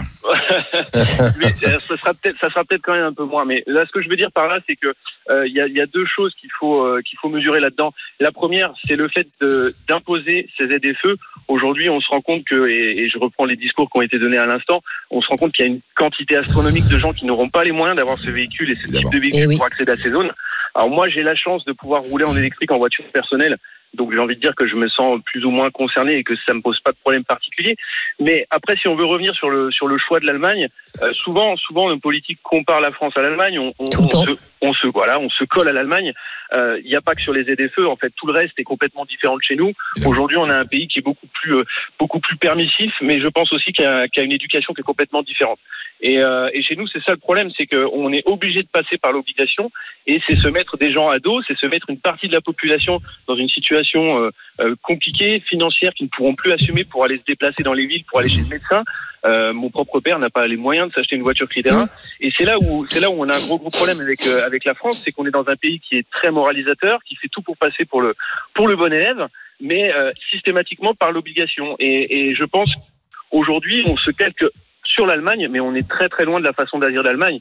Euh, aujourd'hui, Mais l'Allemagne, euh, ils sont plus vertueux en Allemagne pour vous? Alors dire qu'ils sont plus vertueux euh, con- concernant simplement les émissions de gaz, je n'ai pas les chiffres et je suis pas je suis pas scientifique pour m'avancer là-dessus. En revanche, ils sont beaucoup plus euh, beaucoup plus euh, comment comment je pourrais dire beaucoup plus euh, ils écoutent beaucoup plus ce qu'on leur dit, ils sont Ils acceptent plus. Ils acceptent plus et ils sont beaucoup plus respectueux. Vous prenez les limitations, il y a, y a- y a certaines portions qui n'ont pas de limitation, c'est pas pour autant euh, qu'il y a plus d'accidents. En revanche, dès l'instant où il y a un panneau 70 ou 120, tout le monde respecte. Euh, voilà, il y, a, il y a toute une façon de voir, une façon de vivre en Allemagne qui n'est pas du tout la même qu'en France. Aujourd'hui, on, on annonce que l'Allemagne veut les abandonner, c'est les abandonner, c'est des Ouais, 8 sur 22. voilà, 8 sur 22, ça fait déjà 15 ans qu'elles sont mises en place. Donc, il y a dû forcément y avoir des études. Et aujourd'hui, euh, si les études disent qu'on a pu baisser signifi- significativement, et là après je rejoins votre discours de le- les autres 50%, aujourd'hui on fabrique des voitures thermiques qui seront certainement plus abordables pour la moyenne classe et la petite classe et qui permettront d'accéder à ces autres. Donc, la maintenir, l'idée est bonne au départ, les, les maintenir et les imposer par obligation, je pense que c'est une grosse erreur, encore une fois de plus. Et Oui, sauf que- sauf- une. Oui, sauf que Nicolas, vous dites euh, l'Allemagne abandonne ses ZFE parce que certainement euh, euh, ça a obtenu les- l'effet escompté. Euh, moi, j'ai envie de vous dire non, l'Allemagne euh, en fait abandonne ses ZFE parce que justement il n'y a pas d'effet. Vous pensez bien que si ça avait un, un réel effet, un réel impact, l'Allemagne ils abandonneraient pas leurs ZFE. Ils les abandonnent parce que ça ne marche pas en fait et parce que la, la, je veux dire, le- le- la différence entre les ZFE et les non ZFE, eh ben, elle est tellement pas significative que finalement ils se rendent compte que ça, ça sert Une, pas à une grand chose. ZFE n'a de sens que si elle est générale. Ça veut dire quoi des, des, des isolats C'est absurde. C'est tout pays qui est ZFE. Enfin, si t'es au milieu du Cantal, tu penses bien que tu tu- t'as pas besoin de ZFE, euh, Perico, parce que tu roules pas. En revanche, si t'es à bord d'une de grande ville, t'as besoin d'une. ZFE, réfléchis. Sauf qu'à un moment donné, tu, déplaces le phénomène, iné- inévitablement. Ah bah non, t'auras jamais, une, une pollution Ton nuage, il va pas se déplacer au milieu- dans la du Cantal. hein. Avec d'autres formes de pollution, si. C'est le cumul de toutes les pollutions qui est, est nocive. On est avec Yves Cara, c'est notre invité sur, euh, euh, sur ce débat, porte-parole de l'Automobile Club Association. Bonjour Yves. Bonjour Estelle, bonjour, à toutes et à Mais tous. ça fait Ah. plaisir de vous retrouver Ah, Yves. ben ouais, ouais, carrément. Ah, écoutez, c'est un, un, un pur bonheur d'entendre d'abord vos débats et de revenir sur les ZFE parce que tous les politiciens qui ont allumé la mèche de la ZFE ne savent pas comment l'éteindre parce que ça va leur péter à la figure. Bien voilà, c'est ça l'image. Et depuis le début, depuis des raison. années, on a été tout de suite contre parce que on a forcément mis, nous et comme d'autres, hein, en avant tout ce qui allait se passer. Maintenant, eh ben, ça, ça se fait effectivement, et vous avez tout à fait raison Estelle, s'il les enlève en Allemagne, c'est ça n'a pas prouvé son efficacité. Ben voilà, qu'en Allemagne, dans évidemment. plein de pays, en Suisse également. C'est une première chose. Et puis je voudrais répondre euh, à ceux qui disent que le moteur thermique c'est le diable. C'est pas le moteur thermique le diable, c'est le pétrole qu'on met dedans. Et là on est tout à fait d'accord. Mais on sait remplacer le carburant fossile du pétrole par toute autre chose. Ça peut être de l'hydrogène, ça peut être du, de la biomasse, avec nos déchets, avec D'accord. euh, du bioéthanol. Il y a même s'il y a encore un peu de pétrole, mais on sait remplacer. Et plutôt que de perdre son temps, parce qu'on perd notre temps et on perd notre industrie sur du 100% électrique qui est un leurre. hein. Là aussi, il y a des années que je le dis dans votre émission, ça ne marchera pas l'électrique, ça ne sera pas accepté. Ça commence à venir. Donc c'est pas les moteurs thermiques le diable. C'est le pétrole qu'on met dedans. On sait pas. d'énergie fossile, hein, monsieur Carin, Oui, d'énergie mais non, fossile. non, non, Non, mais tu te rends compte, Perico, que les, voitures au bioéthanol peuvent même pas rouler dans les Non, ZFE non, mais je suis d'accord avec monsieur Carin, c'est l'énergie fossile le problème. R2. C'est le Oui, mais c'est important- oui, mais c'est important de préciser que Bien sûr, le bien sûr, c'est important de préciser. moteur thermique, Mais tout à c'est fait. énergies fossiles. Donc à ce moment-là, bah, il n'y a plus de problème de moteur thermique. Et je vais vous dire, le gros problème de tous ces euh, députés européens, c'est qu'ils ont fait, ils ont pris des décisions Hein contre une industrie et pas avec l'industrie. Et ça, c'est un gros problème. Et là, on le paye aujourd'hui.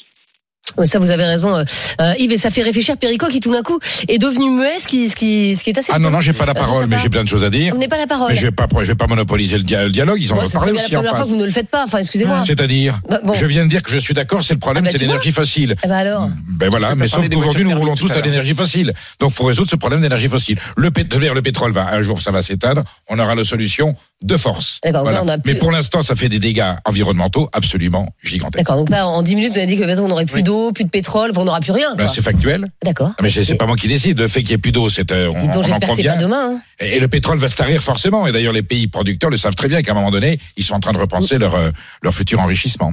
Rémi, vous avez plein de messages sur la pierre MC. Très nombreux messages oui. de, de personnes qui s'interrogent euh, sur le fait de savoir comment elles vont pouvoir euh, affronter ces ZFE euh, avec les moyens qu'elles ont. Il y a Patrice qui nous dit il faut arrêter les bêtises. hein. Il y a des années, on nous avait vendu la gloire du diesel et pour vendre l'électrique, on nous interdit aujourd'hui l'utilisation de ce qu'on a. Et moi, je ne vois pas comment je vais faire. Autre exemple très concret, Yannick qui nous dit cher, Jamy, mon Kangoo a 315 000 kilomètres et lorsque ce petit bijou me lâchera, j'aurai un budget d'environ 3 000 euros. Donc l'électrique et les ZFE, c'est dans vos rêves. Voilà, l'une ne pourra pas en tout cas affronter Bah oui. la réalité des choses. Et, dernier petit message, si on a le temps. Message très concret. C'est vrai, il y a Jeanne qui nous dit Bonjour, personnellement, je suis en euh, surendettement. J'ai une voiture qui date de 2007, que j'entretiens. C'est ma seule richesse. Mais avec les ZFE, je ne pourrais même plus aller faire mes courses ou aller chez mon médecin ou à la clinique. C'est est impossible, évidemment, pour mon cas personnel, de faire un crédit pour acheter un véhicule neuf. Ça, c'est à cause de Perico et des, Ah oui, des c'est gens ça. comme lui. Ça peut être un déclencheur de, de, Oui. de révolte bien, bien plus important que la, retraite et Euh, bien plus important que la taxe carbone qui a donné les gilets jaunes. bébé, ne me redites jamais, Estelle, que je n'ai rien à dire parce que je vous fais une ZFE. Ah, j'ai jamais dit que vous aviez rien à dire. Ah Ça, non, non, mais je, vous fais une zone à forte expression en ZFE, vous allez voir, je monopolise la parole pendant 25 minutes en C'est ce parlant que vous des faites d'habitude. France cinq. Tu le fais C'est ce que vous faites. Ah d'habitude. déjà, Ce sera comme d'habitude. pas Du tout rendu Je pense que c'est interdit. Ne nous gênera Genève. pas. Je veux dire, Bon, euh, on, on vous aime comme ça, Perico. Euh, on est avec Jean-Christophe qui nous appelle de Troyes et qui est viticulteur. Bonjour Jean-Christophe. Bonjour tout le monde. Bonjour. Et vous, vous êtes Bonjour. anti-ZFE, hein, Jean-Christophe Bon, c'est pas, vrai. Mais vous savez, moi, c'est euh, à la campagne, on n'est pas trop bête avec ça. Mais moi, ce qui m'a fait rager, surtout, c'est quand Périgo, ben, il a été repris par Monsieur Carra déjà Bien sur le, le fléau des moteurs thermiques. Mais on parle du fléau des batteries. À pétrole, hein, sont- à pétrole. Ouais, à oui, non, mais pétrole. vous, avez, vous avez dit thermique au début. Oui. Oui, thermique à pétrole, Vous avez, ça. non, non, vous avez rectifié quand Bah non, à hydrogène, je, thermique vous à hydrogène, c'est formidable. Dit Vous thermique J'ai dit thermique, mais bien entendu, c'était, le pétrole qui, est la cause. ensuite, si je peux continuer deux minutes, je voulais dire aussi, on parle des, du, comment de, du scandale aussi des, des batteries au lithium qui sont récoltées par des, petits, des petites personnes qui habitent en Afrique, là, par exemple aussi. Ça vous dérange Oui. pas si ça se passe pas chez nous, quoi, en fait. En fait, c'est la politique de, de, c'est la politique de terrible. balayer sous le, C'est c'est la politique terrible. de balayer sous, de mettre sous le tapis, en fait. On voit pas, et puis on met sous le tapis, si c'est sous, le tapis, c'est pas grave. hein. Bah si, Voilà. c'est grave, Jean-Christophe. Bah, Évidemment que c'est grave. Enfin, à un moment. Non, mais je suis ironique en disant ça, mais je veux dire, il y a Mais- d'autres Oh méthodes non, que- vous produisez quoi, du champagne Vous produisez du champagne Oui, oui. Ah. Mais il y a du gaz carbonique dans le champagne, qu'est-ce que vous en faites après? C'est dangereux ben, Non, on mais voyez, de- de- Mais non, mais monsieur, euh, on est dans un débat loyal. Ce qu'on Oui, oui. dénonce, c'est la pollution des moteurs Non, thermiques. mais ce que dit avec- Jean-Christophe, c'est que l'électrique à n'est pas la panacée Ah, parce mais, que ça mais je n'ai pas dit que c'était non Oui, plus la panacée. la panacée. Le problème, c'est que rien n'est la panacée. On À chaque fois qu'on sort quelque chose, tout le monde te dit Ah oui, mais alors là, euh, là, là, il y a- il y, a un problème par-ci, il y a un problème par-là. En On fait, est d'accord. C'est-à-dire que Non, l'électrique, tout le monde disait que c'était bien, ben, on te dit que c'est pas bien. L'hydrogène, on te dit que c'est dangereux. C'est pas Il y a un problème partout. Le bioéthanol, alors on te dit qu'il y aura plus de betteraves. Enfin bon, bref. Là, voilà, tout est un On problème. va revenir à la voiture à cheval. Hein. En fait, toutes les solutions qui permettent de polluer et de polluer moins sont les bienvenues.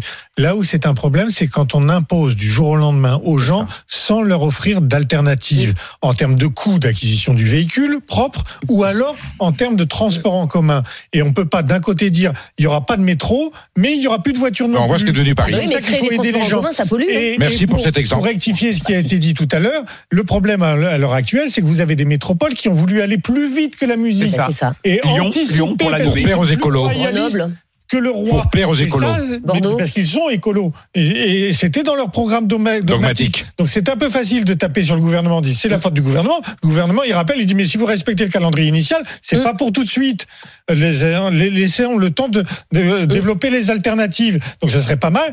Et le fait de dire ce serait l'Europe qui nous imposerait ça, les Allemands, en l'arrêtant, démontrent que l'Europe n'impose rien du tout en la matière, puisqu'ils ont la possibilité légalement Les Allemands de ne les roulent. Bah, les Allemands ne roulent que pour leur gueule et ils en ont rien à foutre des Ils intérêts ont bien européens. raison. Ah ben, merci Oui, de bah, cet on aveu. Oui, parfois. Merci de cet faire la même aveu. chose. Ah, bah ça c'est le cri tout. du cœur. Ah bah, défends les écolos à Lyon si tu veux, mais c'est c'est eux qui vont plus vite que la musique. Hein. Yves Cara, on est quand même obligé de faire quelque chose contre la, la pollution, parce qu'effectivement, alors personne n'est d'accord sur les chiffres, notamment 47 000 morts euh, par an à cause de la pollution, mais enfin, on voit bien que c'est quand même pas une bonne chose, vous voyez. Euh, Qu'est-ce qu'on peut faire justement pour lutter contre ça au niveau des, des automobilistes?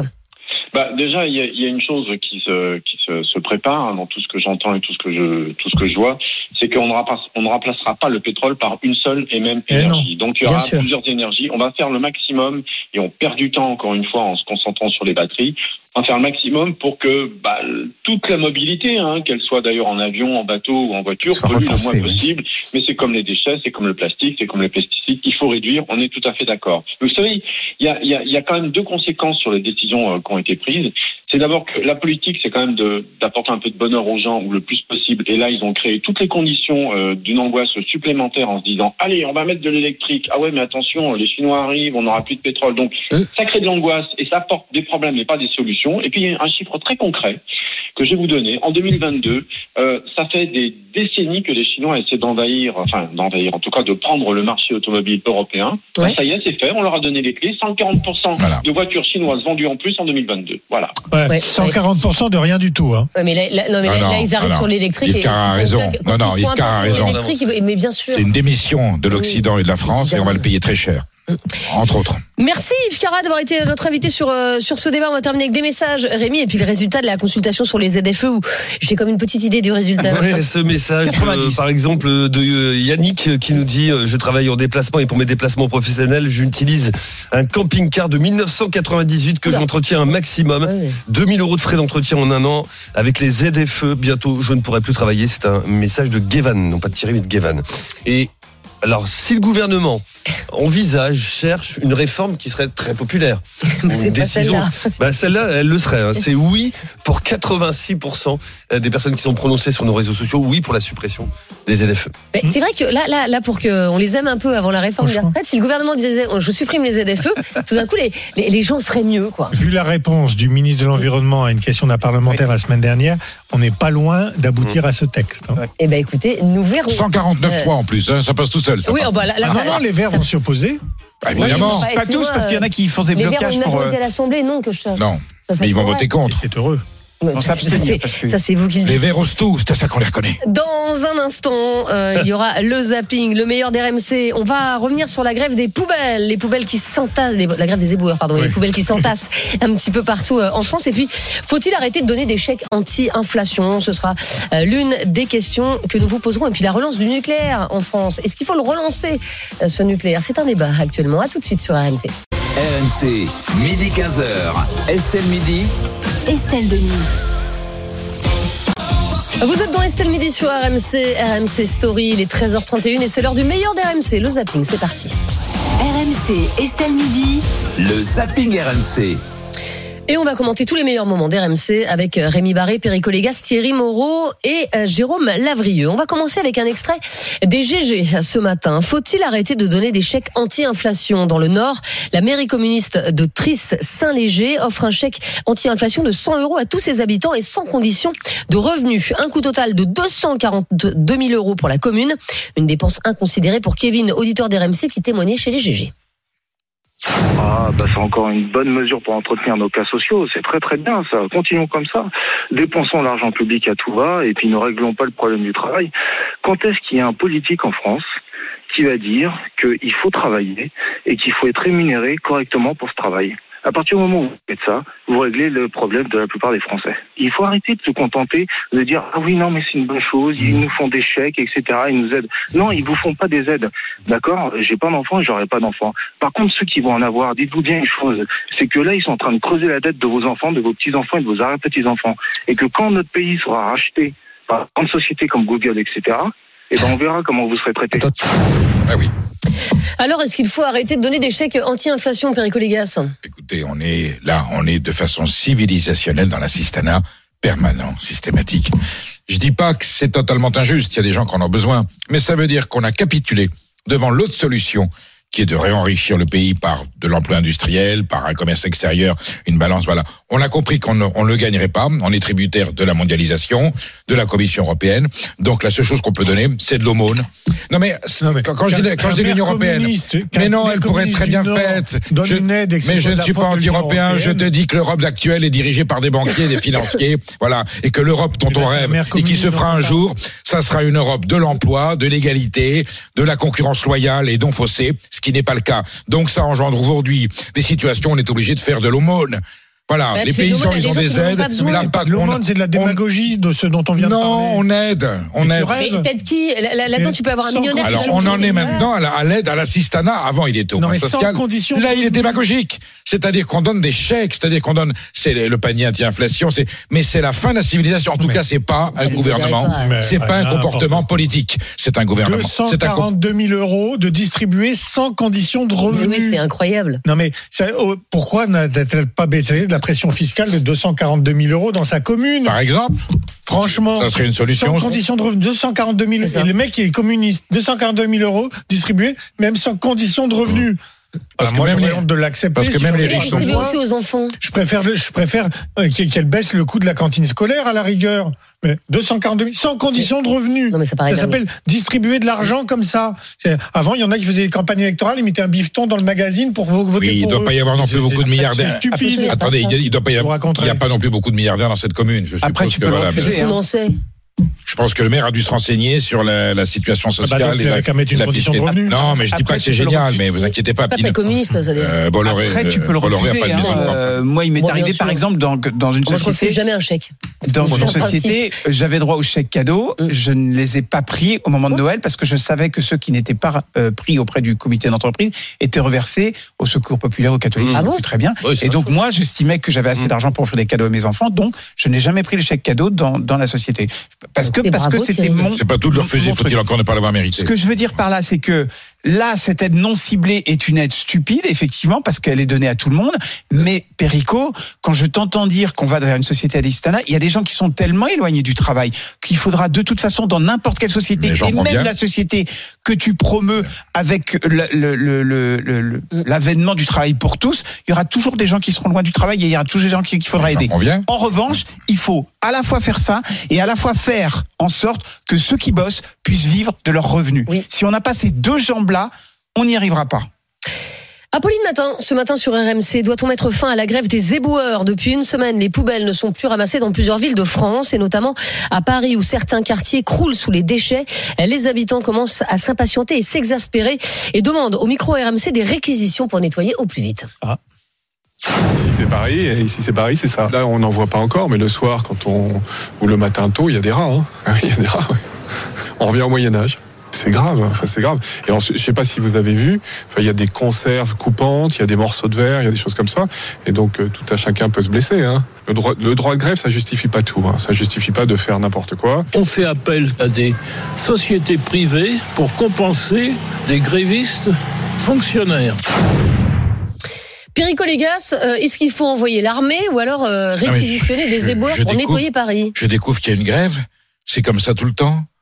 Bah, arrête. Ah, mais Ah, pas à j'étais pas au courant. Merci non. RMC de m'informer qu'il y a une grève des poubelles. Mais Parce arrête. que Paris est une poubelle. Alors ça c'est un peu aggravé peut-être, oui, oui, mais enfin bon. Ah oui, Non mais là c'est une poubelle, c'est une décharge. c'est une décharge publique puisque t'es déjà à la ville. Non mais C'est- là, là- non mais attends, t'es allé dans non, certains quartiers de Paris ce week-end, mais Ah, c'est effrayant quoi. C'est terrifiant. Voilà, t'es obligé de marcher sur la route parce qu'en fait, il y a tellement de poubelles sur les trottoirs que tu ne peux plus marcher sur le trottoir. Oui, mais Paris est une ville de droite qui, qui écrase les, les employés. Oui, je crois que c'est une ville de gauche surtout. Ah, c'est une ville de gauche. Arrête. Ah, j'ai tout faux alors. Non mais Anne Hidalgo est pour la grève, donc évidemment elle va rien faire. Ah, elle est pour la grève, voilà. Ben Oui, oui, mais enfin, en même temps, elle habite dans un arrondissement où il n'y a pas Elle de est pas grève, confrontée au problème. C'est une société Jérôme privée qui récolte Mmh. les Ouais, ménagères premier- dans son arrondissement. Ça vous choque ça, Jérôme? Non, moi, ce qui me choque, c'est d'entendre les gens. J'ai- cru comprendre, on a fait un débat la semaine dernière, on nous expliquait que 75-80% des Français soutenaient le principe de la grève reconductive. Oui, pas C'était il y a une semaine tout juste, Ah, à la veille du Parce 7 qu'il n'y avait mars. pas celle des éboueurs. On Ah, aurait dit, Ouais. soutenez-vous la grève des éboueurs. Je, je pense que ça aurait peut-être le résultat aurait Donc la force pas été le de même. conviction se dissout dans l'ordure, faut. dans, dans l'odeur des ordures. c'est ça Bah, se dissoudre, oui, ça, ça Bah dépend ouais, quelle, moi, que Macron- j'étais contre la grève et je suis contre ses effets. Il faut que Macron fasse comme Giscard d'Estaing. Il faut qu'il invite les éboueurs au petit déjeuner à l'Élysée. Avec, Mais il y en a trop qui font grève. Ouais, C'est mais pas pour ça qu'il y aura moins de poubelles sur Ah, les, sur les trottoirs, en met un petit peu de beurre de nos Non, prairies, le puis un bon café, Et donc, que... on démontre que c'est une grève du secteur public et pas du secteur privé, à fait. puisque tu Voilà. changes de, de, de rue. Exactement. Il y Le a secteur trop- privé, lui, il n'est pas en grève. Il y a trois choses qui sont scandaleuses. C'est la duplicité de la mairie de Paris qui soutient le, le mouvement de grève et qui peut donc, qui ne peut donc pas autoriser les gouvernements à, à- les, les maires d'arrondissement à recourir au privé parce qu'ils l'ont refusé, notamment à Rachida Dati, euh, qui l'a, qui l'a Et au expliqué. maire du 17e. Pour pouvoir euh, nettoyer un peu les poubelles. Donc elle est coincée, la maire, la, maire- la Oui. maire de Paris. Ça, c'est le premier point. Et le deuxième point, quand j'entends la- l'adjointe à la santé publique sur un plateau de télévision dire que la, la recrudescence des rats n'est pas dangereuse pour la santé, il suffit de lire faux. tout simplement les communiqués. Il suffit tout simplement de dire, de lire les communiqués de l'Académie de médecine qui, ex- qui expliquent que les rats, c'est dangereux Ouais. Pour les enfants, pour les maladies, etc., etc. Donc on a une mairie de Paris aujourd'hui qui est coincée entre son dogmatisme politique et la réalité d'un mouvement de grève reconductible qui pourrit la vie de tout le monde ne m'étonnerait pas qu'Anne Hidalgo se présente à Marseille au prochain. Non mais arrêtez, mais, on peut relier tout ça au débat sur les ZFE qu'on a eu. Ce sont les mêmes gens avec les mêmes décisions dogmatiques. Mais d'accord, mais on fait quoi? On va va pas laisser euh, comme ça des poubelles s'entasser à vitam aeternam. Euh, l'armée, l'armée, elle a le pouvoir de réquisitionner. L'armée, c'est ce qu'on fait la. Ah, bah ah bah qu'est-ce On prend des chars, on prend des chars léopards ou des comment ça s'appelle Non non, mais l'armée. Mm. Mais l'armée a autre chose à bah, faire. Mais c'est que je. C'est pas comme s'il n'y avait pas la guerre. Non non non mais mes impôts, je paye les militaires. On a même. Non non non je, me suis renseigné. On a même plus les camions. Là, si, si demain vraiment le ministre, ministre de l'Intérieur décidait de demander au ministre des Armées, de, on n'a pas le matériel nécessaire pour pouvoir ramasser les, poubelles. bah non, mais tu réquisitionnes les bennes qui sont euh, là dans les hangars. Enfin, tu vas prendre un char. Non, mais c'est surtout que les incinérateurs sont. a eu le matos pour faire les, camions de collecte ah, si, ménagères. C'est surtout que les incinérateurs sont aussi en grève. De toute façon, on ne saura pas quoi faire des ah bah poubelles. Oui, oui, ça s'est pas vu beaucoup. Hein. Apolline Matin, ce matin sur RMC. Comprenez-vous, les Léo des prix des billets de train. Après de fortes hausses cet hiver, la SNCF s'apprête encore à augmenter dans les prochains mois les prix des billets sur toutes les lignes. Des hausses justifiées par l'augmentation du coût général du réseau. Inacceptable pour Olivier, il est auditeur RMC et il témoignait chez Apolline ce matin. Oui, ça me scandalise parce que euh, on est euh, dans une époque où euh, on demande de moins rouler, de de, de, réduire euh, nos déplacements en voiture, de faire du covoiturage, etc., etc. Euh, une période d'écologie et la SNCF, eh ben, euh, augmente, augmente à chaque fois, augmente à chaque fois et en même temps ils sont subventionnés et par l'État. Olivier, vous prenez le train vous? Euh, Ça m'arrive de temps en temps, ça m'arrive de temps en temps, mais je je, je vois, je je je, je m'aperçois de, de l'augmentation ah non, mais bien sûr. Jérôme Lavrieux, euh, est-ce que vous comprenez ces hausses ou est-ce qu'au contraire vous les dénoncez? Sachant que la, SNCF a fait d'énormes bénéfices cette année quand même. Hein. Euh, non, la SNCF n'a pas fait de bénéfices. Ah bah mais non, elle a toujours un déficit de plusieurs bah, dizaines de bon, milliards. Ils ont fait des bénéfices, bah. mais ah oui, d'accord. Mais enfin, Moi aussi, j'ai fait des bénéfices, mais je dois toujours vachement de pognon à ma banque, hein, donc euh, il me reste rien à la fin. Donc c'est pas des bénéfices, c'est le bénéfice courant, mais enfin, faut rembourser la dette. De toute façon, l'arbitrage pour la SNCF, il est simple. Hein. C'est soit on fait payer à l'usager, soit c'est le contribuable qui paye. Souvent, c'est le même d'ailleurs, l'usager oui, est contribuable. Pas toujours, parce que le type qui prend jamais le train, il en a un peu marre, ça, ça le gonfle oui, un peu, oui. euh, que sur ses impôts, euh, euh tous les 10 ans, on met 30 milliards pour euh, combler les, oui, euh, enfin la le, dette. Oui, on fait les bah, cotisations sociales, il y a des gens qui sont jamais malades. Ils payent aussi des impôts locaux. Enfin, bah et, voilà. et, je rajoute juste une chose, qu'est-ce que c'est que ce raisonnement C'est cher passer le mien. Je suis désolé oui, qu'il ne te plaise pas. Dis-moi ce que tu veux que je dise, je le dirai. Comme ça, on sera d'accord. Non, mais je suis pas bah, d'accord. Il y a toujours des impôts pour les autres. Que... Ah oui, oui, je suis voilà. bien, mais il y a un arbitrage à faire. Et tu payes des cotisations au chômage. Que enfin, bon, même solidarité nationale, un peu ah plus cher, euh, ça revient moins cher que de faire deux fois le plein ou trois fois le plein et payer le péage pour la même distance. Non, mais c'est vrai qu'il y a un peu de raquette. Hein. Euh, non, je suis pas d'accord. C'est pas sûr. Ah bah, ah, bah non, non, non. C'est pas sûr et surtout c'est. Ah non, non, je veux dire euh, pour la Bretagne, je fais 58 euros pour faire Angoulême-Montparnasse. Euh, je vous mets au défi que ça me coûte moins cher pour faire deux ah fois ah bah, le plat pour venir en voiture. je hein. t'assure quand tu, péage. Ah bah quand tu prends le TGV pour la Bretagne, je t'assure que ça te coûte moins cher de faire un plein donc euh, grosso modo 60 euros plus un petit peu de péage que de payer un billet de si train. Si t'es quatre dedans. Hein Si t'es tout seul. Mais même, mais les billets de train, mais attends, mais franchement. Moi, je paye 58 euros. Et bah, t'as de la chance. Et surtout, on arrive à une aberration. Pour la Bretagne, c'est plus cher. Bah voilà, t'as un abonnement. Bah Et surtout, on arrive à une aberration, c'est que l'avion coûte moins cher sur certaines destinations que le train. On marche sur la tête, c'est-à-dire qu'aujourd'hui, et je, te rejoins, l'usager ne paye que 20 à 25 % du prix réel du billet. Donc, faut qu'il ait bien conscience que très clairement, le, contribuable contribue à, payer la différence, mais à un moment, l'État va devoir investir massivement sur le réseau ferré oui, français. Ce fait en ce moment. Et c'est la solidarité nationale. Et c'est comme moi qui n'ai plus d'enfants à l'école, ben, je continue de payer des impôts pour qu'il y ait des gens qui mettent leurs enfants à l'école. Ça me paraît normal, logique et citoyen. Et, et sans oublier et sans oublier le racket de la SNCF qui a changé les délais de pénalité de ah retard. C'est-à-dire qu'avant c'était 3 jours, 15 euros par billet. Maintenant c'est 6 jours avant qu'on peut pas le changer et 19 euros par billet. Ça veut dire qu'on peut plus changer son billet de train. Sans ça, on, on paye. C'est honteux, c'est scandaleux. Sauf si tu as une carte d'abonnement où tu peux changer jusqu'à la dernière minute. Ah, bah, c'est une carte d'abonnement, euh, c'est une grosse combien, carte d'abonnement 290 euros. Oui, voilà, 290 euros. Enfin, tu te rends compte, bah oui, mais ça fait 25 euros par mois. Enfin, écoute. Moi, je le prends tellement que je la m'en Bah oui, mais il y a euh, des gens qui ne sont pas dans ton cas. Bah voilà. C'est pour ça que je suis heureux de payer des impôts. Bah écoutez, tant mieux, bah, tant mieux pour vous. Bon. Euh, les grandes gueules du sport ce week-end, le 15 de France, a-t-il définitivement marqué le sport français Samedi, euh, l'équipe de France de rugby a remporté une superbe victoire dans le tournoi des Six Nations, 53 à 10, euh, face à leurs éternels rivaux anglais. Mais pour l'ancienne joueuse de tennis Sarah Pitkowski, cette victoire n'est pas suffisante pour marquer profondément le sport français. C'est un, un, match fondateur, c'est un match qui te réveille un patriotisme juste extraordinaire quand tu le vis mais ça marquera s'il y a deux tournois du Six Nations d'affilée, si effectivement on peut aller chercher cette victoire Et et, même si l'Irlande t'es perd cet champion du après-midi. monde en- en- et même en- si en- t'es en champion du monde, prochain, oui, ce même. sera Dans- dans fondateur. 30 ans, tu te rappelleras de cette si tu y victoire, de cette étais, victoire. si c'est fam- le fameux en 90, c'est si tu y étais, ça te marque. Sinon, ça reste encore une ligne du palmarès extraordinaire. Mais généralement, ce qui te rassemble, c'est quand c'est une finale. C'est quand on est des millions devant la télé.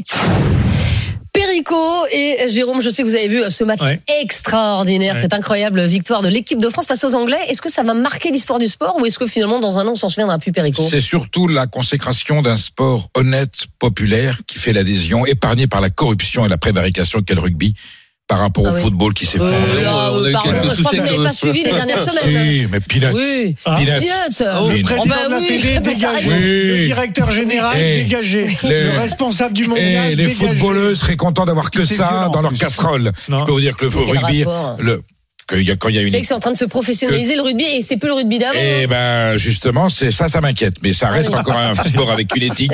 Oui. Voilà, c'est Ah des bon. valeurs, c'est un Ah, sport régional. Ah oui, les plus. fameuses valeurs de l'Ovalie. Euh, bien parti. sûr, exactement. Et Et ben, allez. eh ben, la preuve 51. Il y a aucun footballeur qui fera 51 face à, à 10. Voilà. Non, 51 buts, ouais, ça tu Non mais c'est complètement idiot ce que vous venez de dire là. C'est très pertinent, mais vous êtes footballienne, vous êtes footballienne, donc vous pouvez vous mais- êtes hermétique à mon raisonnement. C'est Non mais normal. de dire, il y aura vous êtes jamais tellement acquise à la cause du football. 53-10 en foot, bah Vous oui, êtes- oui, c'est idiot. Vous êtes tellement acquise à la cause du football que vous ne voyez pas l'évidence qu'il y a un sport qui est en train de faire une résurgence Ah. avec l'adhésion du peuple français. Ah. Voilà, quel Un peu rugby. dangereux quand même. hein. Oui. Ah, le, le Non, rugby pour l'instant, c'est faire de résur- résurgence, il a toujours été très populaire. le rugby. Oui, toujours mais là, il attire la sympathie, il attire la Ça a toujours fait les, mêmes- publique. les meilleures audiences euh, d'hiver à France Télévisions, donc il n'y a aucun problème. Et oui, c'est un match qui de toute façon reste dans l'histoire du rugby, puisque c'est la première victoire depuis très longtemps euh, au stade de Twickenham. Sur un grand pays. Et c'est le plus grand écart y ait jamais eu depuis. euh, euh, même un Perico devait pas être né, c'est vous Ouais. dire si ça fait tellement longtemps. Je m'étais promis de ne plus jamais parler de sport avec Perico. J'ai fait une entorse à mon règlement. Et ben, vous voyez, Eh ben, on a fait avancer le débat, Eh pour ben, une ça fois. ne se reproduira plus. Allez, dans un instant, la minute conso avec euh, Stéphane Pedrazzi et cette mauvaise nouvelle. Encore une fois, eh bien, le tarif des assurances euh, va fortement augmenter dans les prochains mois. Tout de suite sur AMC. Sur RMC, midi 15h. Estelle Midi. Estelle Denis. 13h49 sur RMC, RMC Story. Vous êtes euh, dans Estelle Midi. On va parler conso tout de suite avec Stéphane Pedrazzi. La minute conso, c'est parti. RMC Estelle Midi. La minute conso. Et comme d'habitude, Stéphane, vous arrivez sur le plateau avec une mauvaise nouvelle, encore une. Et cette fois-ci, vous nous dites que nos assurances vont nous coûter de plus en plus cher. Merci Stéphane. Je vais être franc, je t'ai proposé un autre sujet ce matin, Ouais, tu n'en as pas, pas. voulu. oui, les catastrophes naturelles, elles coûtent euh, très cher aux assureurs. 10 milliards d'euros l'an dernier, c'est le niveau le plus élevé depuis 99. C'est lié évidemment à la multiplication des, des phénomènes climatiques, mais à la fois en termes d'intensité et de fréquence, il y en a de plus en plus. Euh, Ce qui a coûté le plus cher l'an dernier, ce sont les orages et les averses de grêle. Facture de 6 milliards et demi d'euros, c'était entre mai et juillet. Vient Ah, ensuite euh, la sécheresse, 2 milliards et demi d'euros. Et tu as raison, ça inquiète très sérieusement les assurances euh, depuis pas mal de temps en réalité. L'ancien patron d'AXA, Henri Docastre, avait euh, déclaré lors de la COP 21, c'était à Paris en, en, 19 en 2015, pardon, que si la hausse des températures moyennes atteignait 4 degrés, alors le monde risquait de n'être plus assurable. Donc ça serait vraiment une, une catastrophe parce qu'il y a des choses que les assureurs ne pourraient plus couvrir. Alors là, on sait que la sécheresse euh, risque de, de, d'être a- assez, assez énorme euh, cet été. Mais pourquoi est-ce qu'on paye plus cher à cause de la sécheresse? Alors, on paye plus cher parce qu'il faut indemniser les victimes de la sécheresse. C'est vrai que spontanément, on pense surtout aux agriculteurs qui manquent d'eau. Ah oui. Mais en réalité, pour les particuliers, il y a un, il y a un autre problème. Euh, Ce sont les, les sols argileux, en fait, qui se gonflent lorsqu'il y a de l'eau et qui ré- rétrécissent euh, lorsqu'on est en période de sécheresse. Et en fait, c'est l'alternance entre les périodes sèches et les périodes humides qui fait bouger les sols et qui provoque des fissures dans les bâtiments, plus ou moins importantes, mais certains bâtiments sont euh, tout simplement menacés d'effondrement. Selon le, le ministère de la Transition écologique, en France, plus de la moitié des maisons individuelles sont situées dans des zones à risque. Euh, pratiquement 10 millions et demi de maisons, plus de 3 millions dans des zones d'exposition forte. La facture est, est considérable. Oui, les, les experts ont estimé la facture à 140 milliards d'euros pour les 30 prochaines années. 140 milliards. Et qui va payer la facture Alors, in fine, ça sera nous, de toute façon. Ah bah, super. mais euh, comme tous les événements climatiques, que ce soit des inondations, des tempêtes, tempête ou, ou des RGA, parce que c'est comme ça que ça s'appelle, retrait gonflement des sols argileux. Il faut impérativement un arrêté de catastrophe naturelle. Vous connaissez le, le fonctionnement, c'est l'État qui prend cette décision. Elle est indispensable pour être indemnisée, mais elle n'est pas automatique cette décision. Parfois, ça donne lieu à des conflits d'ailleurs entre des personnes euh, victimes de de- de- de- d'événements climatiques et l'administration. Pour financer tout ça, il y a une taxe que vous payez tous, peut-être sans le savoir, sur les contrats d'habitation, sur les assurances auto. 12% de taxes sur les contrats d'habitation, 6% sur les contrats automobiles. c'est énorme. Ça alimente le fonds catastrophe naturelle qui sert justement à indemniser euh, les personnes victimes. C'est énorme et ce n'est peut-être pas terminé parce que des experts ont calculé que le fonds est déficitaire depuis 2015. Il va falloir relever cette taxe à 18%. Excusez-moi. Euh, quand vous habitez par exemple, dans une zone, euh, voilà, à- où il y a beaucoup de sécheresse, vous ne payez pas plus cher que quelqu'un qui n'habite pas Non, dans cette c'est le zone. principe de l'assurance en fait. C'est euh, tout le monde paye Solidaire. pour répartit le indemniser risque. les autres. Voilà, on, mutualise le risque. C'est le principe de l'assurance. Même si, on va être honnête, le tarif Que Rémi de qui habite dans le Nord, bon bah la taxe sécheresse, si vous voulez. Euh, Oh non, pour on est en alerte rouge, c'est Détrompe-toi. stress. Ouais, il y a des- Ça dépend Mais bien de sûr que si. Mais bien, évidemment. Enfin, ta maison n'est pas fissurée, je veux dire. Mais non, parce qu'elle n'est pas construite sur un sol argileux, mais on est en sécheresse et les agriculteurs euh, cet été ont euh, énormément souffert dans le Nord. Bien sûr. Mais là, c'est des assurances professionnelles. Ça n'a rien à voir avec tes assurances euh, habitation, euh, par exemple. Mais, mais euh, au final, donc, les tarifs des assurances vont, vont augmenter, mais de, de, de combien? Alors, ça va être considérable. hein. Tout le monde a fait bah, ses calculs. Euh, le coût des catastrophes naturelles pour les assureurs, il est estimé à 143 milliards d'euros en France uniquement sur la période 2020-2050. Euh, c'est euh, c'est considérable. 43 milliards juste pour la sécheresse, c'est trois fois plus qu'au cours des, des 30 années précédentes. La Banque de France a fait ses calculs. Elle estime dans un rapport que les contrats d'assurance vont devoir augmenter de 130 à 200% d'ici à 2050. Ça veut dire que dans le pire des scénarios, 200 200 ça veut dire multiplié par 3. Ça veut dire que le prix des assurances va tripler d'ici 2050, avec évidemment un risque particulier pour ceux qui sont situés euh, dans des zones à risque, à la fois en termes d'inondation, euh, de glissement de terrain, de sol argileux. L'autre conséquence, c'est qu'on va devoir payer plus cher la construction pour se protéger. On sait que pour éviter les glissements de terrain ou les mouvements de sol, il faut aller euh, très profond euh, pour poser les fondations d'une maison jusqu'à la roche. Et ça, ça peut coûter extrêmement cher. Parfois, on doit descendre à 10, 20, 30 mètres de profondeur avec des pilotis euh, pour, euh, pour, pour fixer la maison. Ah oui. Donc tout va coûter plus cher, la construction et l'assurance. Bah, merci d'être venu. Oui. Euh, quelques conseils quand même pour payer moins cher. Peut-être que vous avez ça en magasin. Oui, absolument. Alors si vous êtes Ah. sur le point d'acheter une maison, en ce moment, on vous parle beaucoup du, du DPE. Vous savez, le, le, le diagnostic de performance énergétique. Attention, dans les contrats, il y a d'autres indications, notamment le risque climatique. Est-ce que vous êtes situé en zone inondable? Est-ce que vous êtes trop proche du littoral? Est-ce que vous êtes sur un sol argileux? Généralement, on n'y fait pas trop attention. On se dit, bon, ok, je le sais, ça permet peut-être de négocier un petit peu. Ça, il faut bien vérifier. Ça va devenir un élément déterminant pour l'assurance dans les prochaines années. Et puis, très égoïstement, tu le disais, si tu n'es pas dans une zone à risque, tu peux négocier avec ton assureur. Parce qu'en fait, la taxe catastrophe naturelle, tout le monde la paye. Le montant est le même, quel que soit ton lieu d'habitation. En revanche, les assureurs ont des données extrêmement précises sur les risques climatiques. Et si tu es situé dans une zone euh, où il n'y a pas de risque, tu vas payer moins cher. En tout cas, tu vas pouvoir négocier un contrat moins cher. Merci beaucoup, euh, À Stéphane demain Pédradi. pour de mauvaises nouvelles Oui, bah, je ne sais pas si je dois vous remercier d'ailleurs. D'ailleurs, on parle de quoi demain? Je ne sais pas encore. Ah, bah, dé- débrouillez-vous pour arriver avec une bonne nouvelle, Stéphane. Hein? Chiche. Allez, une bonne nouvelle Top. demain.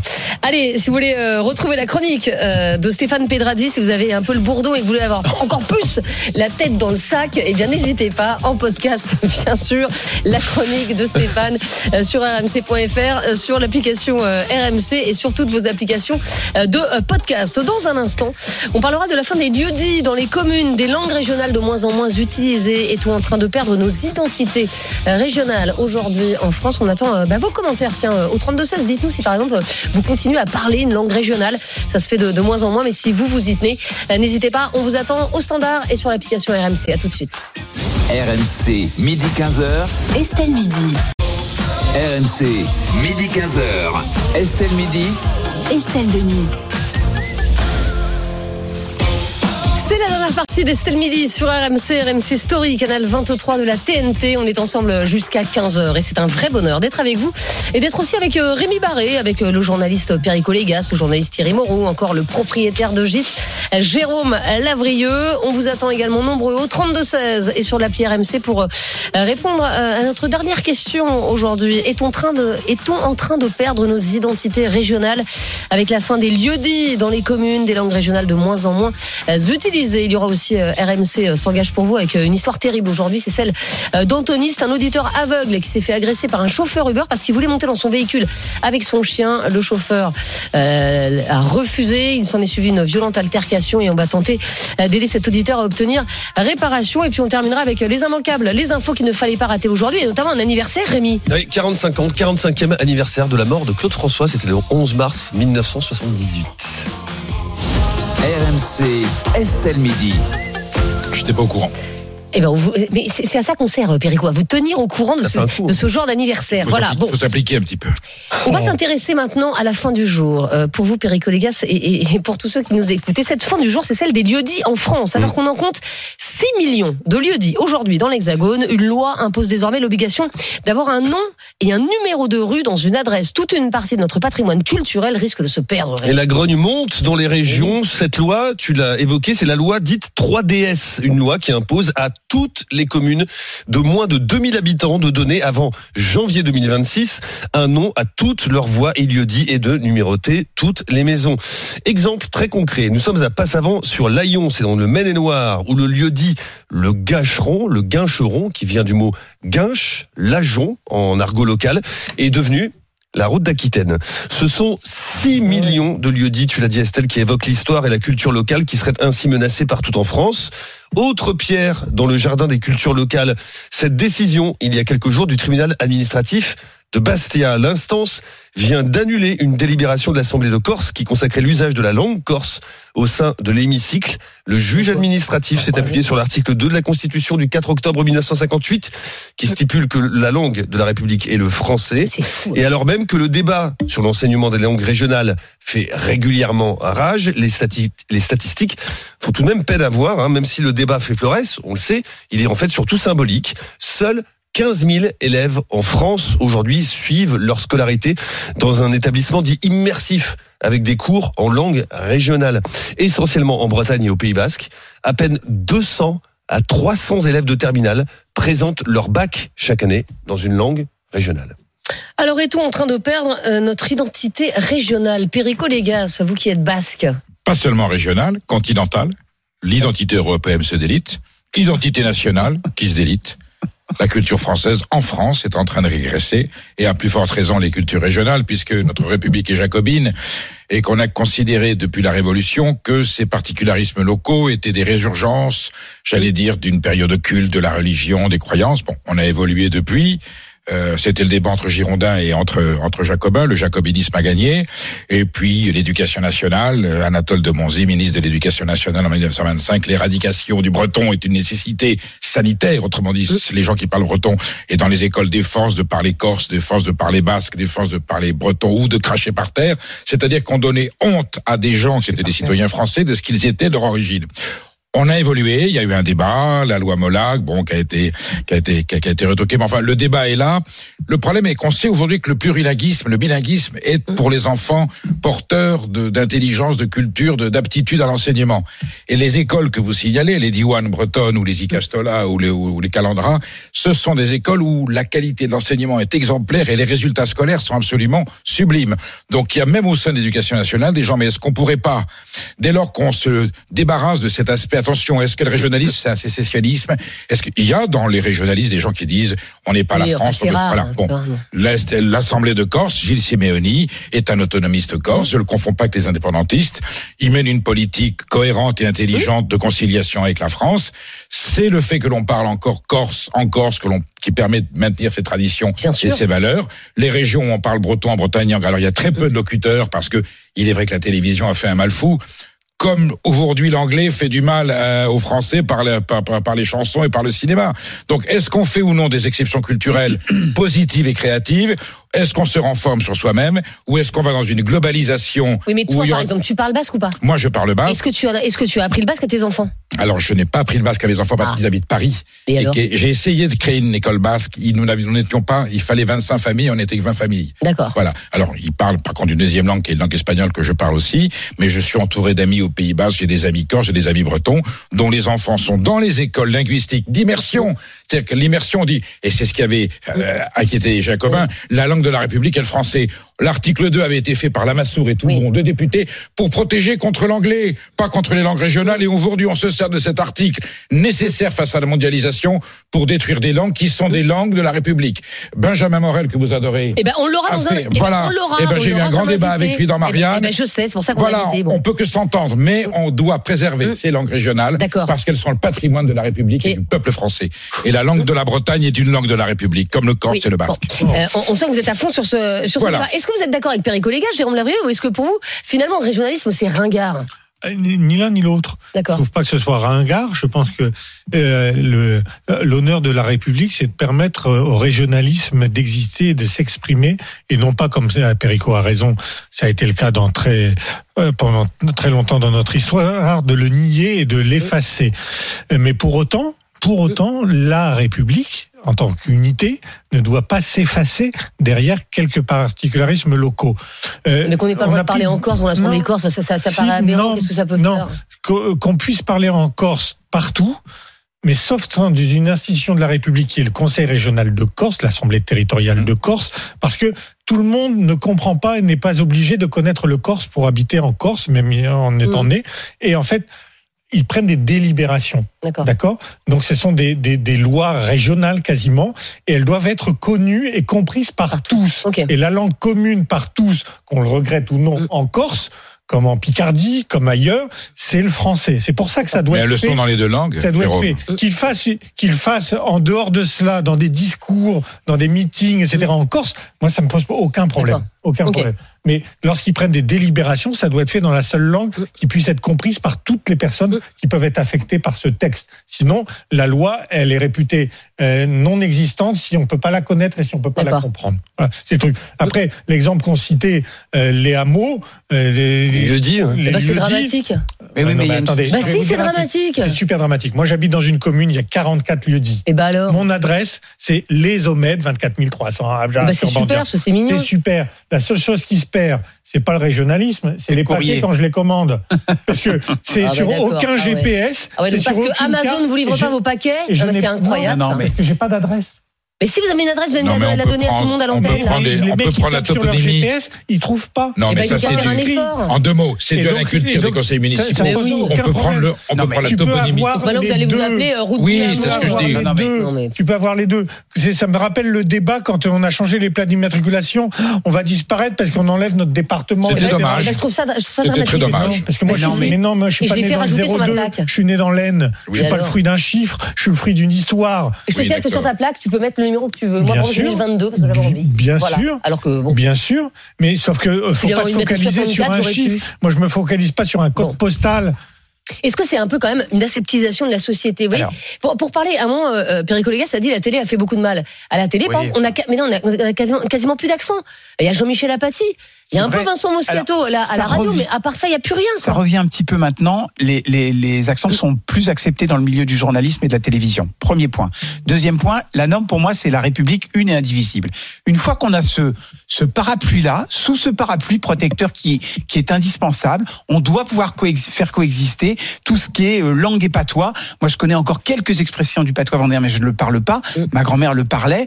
Et alors, ce qui, ce qui, est- ce qui est, euh, tu parlais tout à l'heure de la, de, de l'école que tu as voulu créer. Je pense que ce qui pose problème, c'est le déplacement. C'est-à-dire que si j'étais resté, je pense, en Vendée, je continuerais sans doute à euh, employer beaucoup plus des expressions du patois vendéen. Ça, c'est une chose.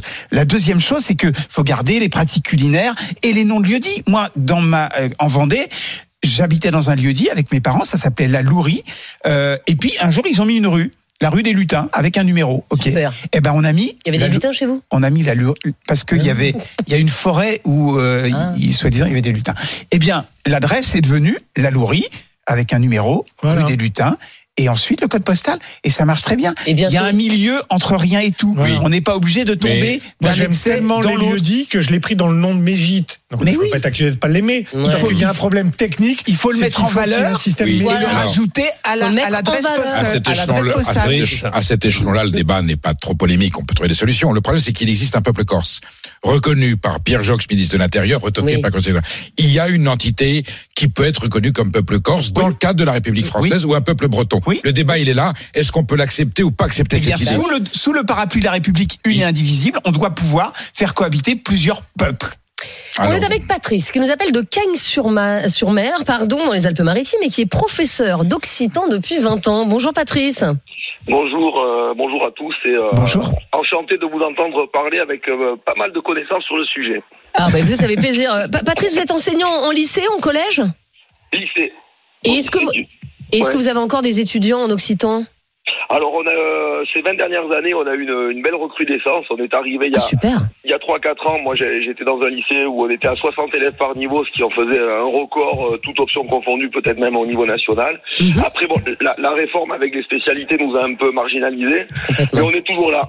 On est toujours là. Donc, euh, tant qu'on est là, tant qu'il y a de la vie, il y a de l'espoir. Et, et, et les élèves que, que vous avez, c'est des, des élèves qui sont euh, qui ont envie de connaître l'occitan parce que c'est la langue euh, de leurs grands-parents, par exemple, ou, euh, ou parce que ça leur fait plaisir. Ils viennent là pourquoi, en fait?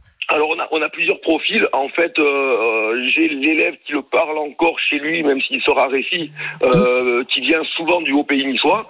Et puis j'ai- beaucoup d'élèves qui viennent de divers horizons pour euh, pour s'intégrer à l'endroit où ils vivent. Cette année, mes mes meilleurs élèves sont d'origine moldave et une d'entre elles voudrait peut-être devenir prof d'o- d'occitan. Donc c'est assez intéressant. Nous à Nice. Tous les profs de niçois sont d'origine italienne parce que nos grands-parents sont passés par le Nice pour s'intégrer à la France. Il y avait aucun euh, aucun problème entre France et Nice, quoi. et, et vous, vous vous dites pas, Patrice, que euh, finalement l'identité régionale est en train de se perdre. Voilà, vous êtes, vous êtes l'exemple que ça ne se perd pas, au contraire. Alors, je, travaille aussi sur euh, sur Radio France en tant que chroniqueur, et donc je peux je peux voir que l'intérêt est, euh, est là par rapport à il y a 20 ans où c'était encore un petit peu un petit peu ringardisé, ou dans les années 80 où on voulait tous devenir américains quoi. Donc ça c'est pas mal. Le problème c'est que les décideurs en France sont euh, beaucoup trop frileux pour pas dire autre chose, et, euh, on a des élèves- Hostile, hostile. Et beaucoup trop Voilà. parisiens. Oui, mais oui. Enfin, quand, quand on dit parisien, c'est c'est dans la tête. Hein. Mais euh, voilà, on a des élèves qui peuvent pas s'inscrire parfois. Euh, à la radio, on pourrait peut-être euh, faire mieux. Dans les médias, on pourrait sans doute faire mieux. Et malheureusement, on a toujours la case du euh, du, du régional de l'étape un peu folklorisé. Ça, c'est un petit peu dommage. Au niveau des décideurs, on est resté très euh, très centraliste, très très jacobin. Par contre, au niveau du, du français moyen, il y a, il y a une véritable appétence. Ben, merci beaucoup en tout cas Patrice pour euh, pour ce témoignage. Et voilà ça fait du bien de euh, de savoir qu'il y a plein de jeunes qui veulent apprendre des euh, des langues régionales. Mais mais est-ce que Perico justement dans les médias euh, on, on devrait ouvrir plus euh, pas aux langues régionales mais en tout cas aux, Ah non, aux non, accents? mais parce qu'encore une fois il y a- y, quasiment plus d'accents. Vous avez des médias régionaux, vous avez des émissions sur France 3 qui sont dans les langues dans les langues locales. Il y a des sites, euh, il y a des émissions, il y a des programmes, il y a des publications qui sont dans les langues régionales qui se pendent. Alors, elles sont juste dans la survie.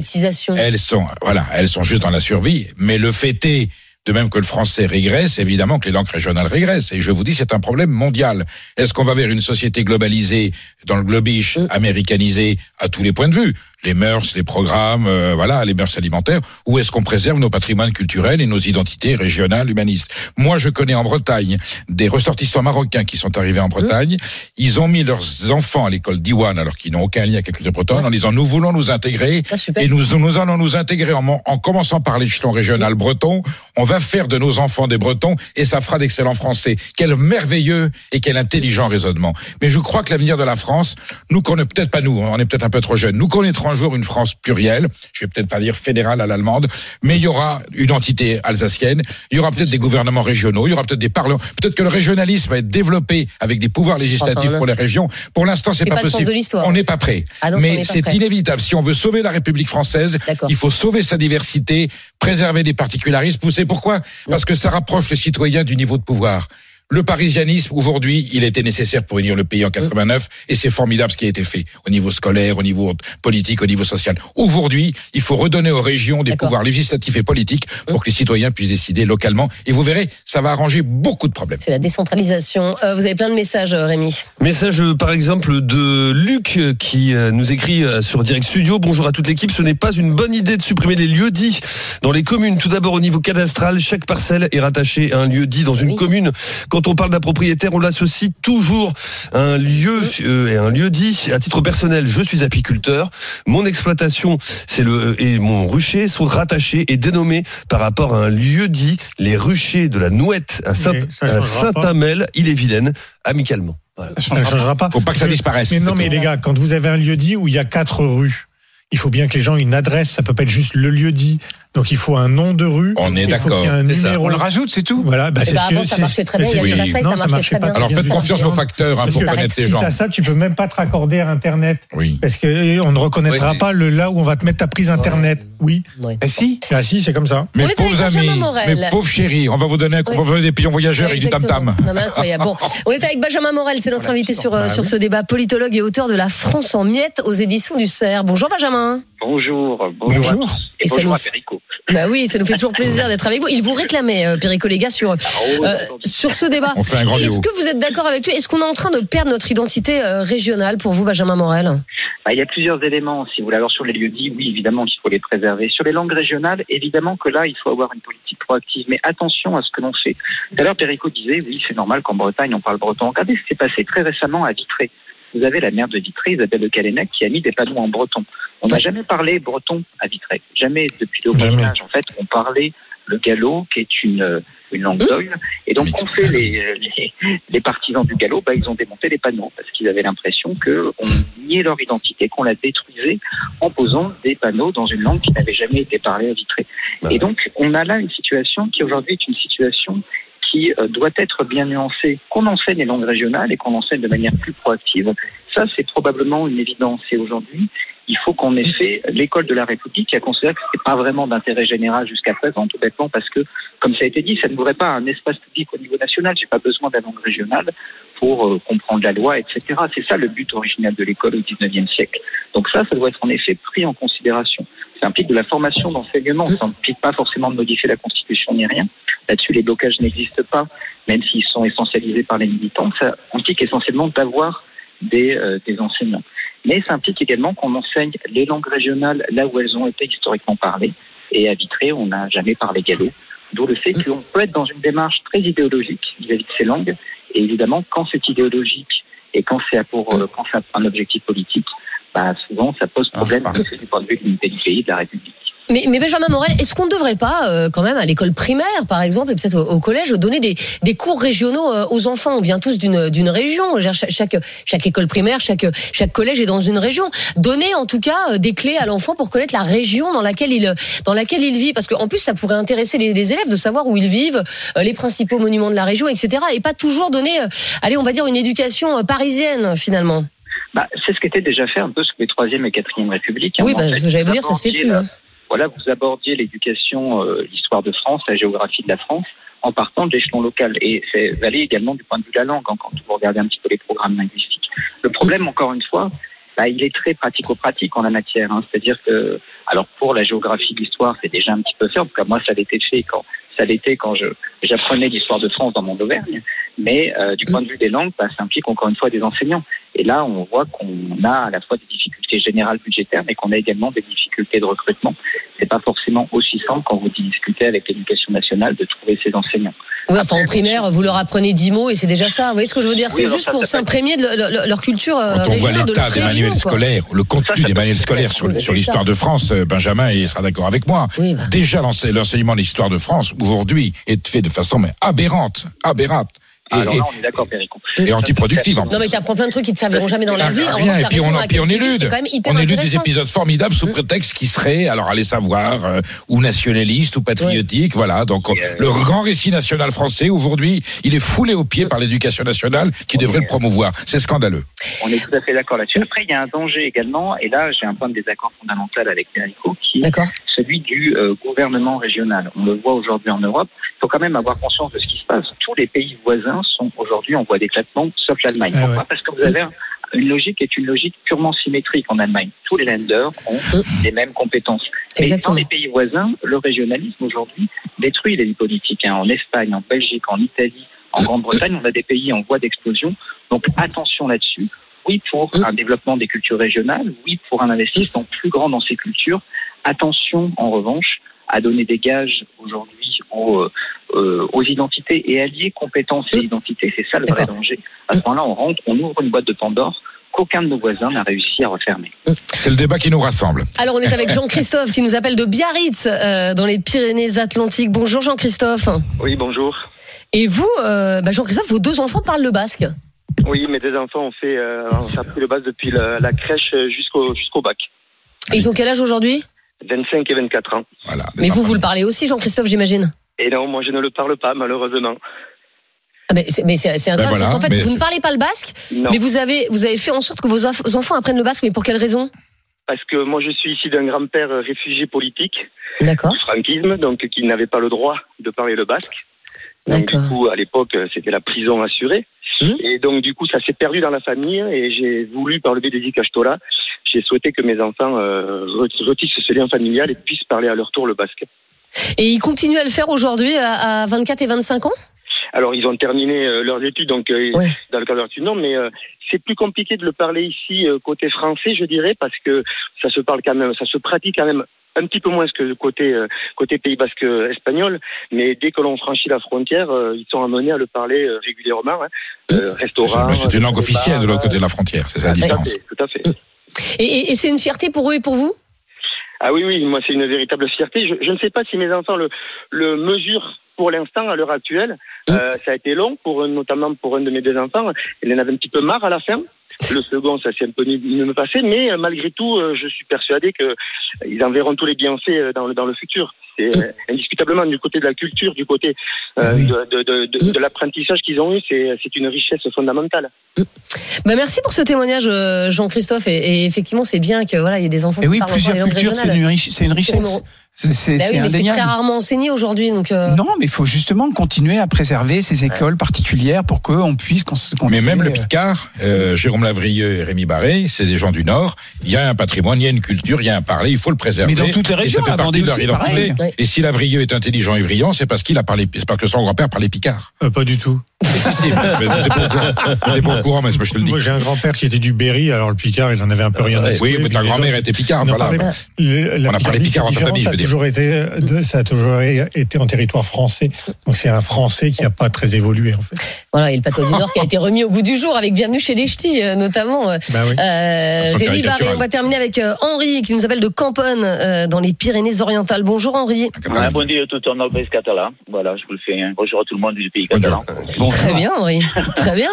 Moi, je suis euh, voilà un défenseur de la langue catalane. Je suis pas un prof, je suis un monsieur tout le monde qui Ouais. est parti loin, qui est parti longtemps de sa région et Mhm. qui est revenu. Et en fait, euh, on m'appelait l'espagnol, puis ça m'a énervé un peu, donc je me suis un petit peu intéressé à l'histoire catalane. Et en fait, ça n'a absolument rien à voir. Donc Ah le oui. catalan, bah, comme le basque, c'est une langue binationale, puis c'est une Mhm. langue binationale en Espagne. C'est aussi la langue officielle de l'Andorre. Mhm. Mais dans le département, elle est en perte de vitesse totale malgré tous les efforts. Bon, il y a Ah un Belga a créé l'office la langue catalane, mais ils ont très très peu de moyens. Euh, voilà, il y a un petit. euh, Et puis il y a un qui mélange, se perd. il y a, un mé- il y a un mélange des genres en fait, parce qu'il y a des gens qui sont catalans et qui sont pas du tout indépendantistes. Euh, parce que comme le monsieur précédemment, euh, quand on passe de l'autre côté de la frontière, on parle catalan, point barre, on se pose pas de. Quoi. Euh, Mm. Et moi-même personnellement, je parle castillan, mais je parle jamais castillan en Catalogne. Voilà, par exemple. Par Ouais, ça devient compliqué là. Non, c'est facile.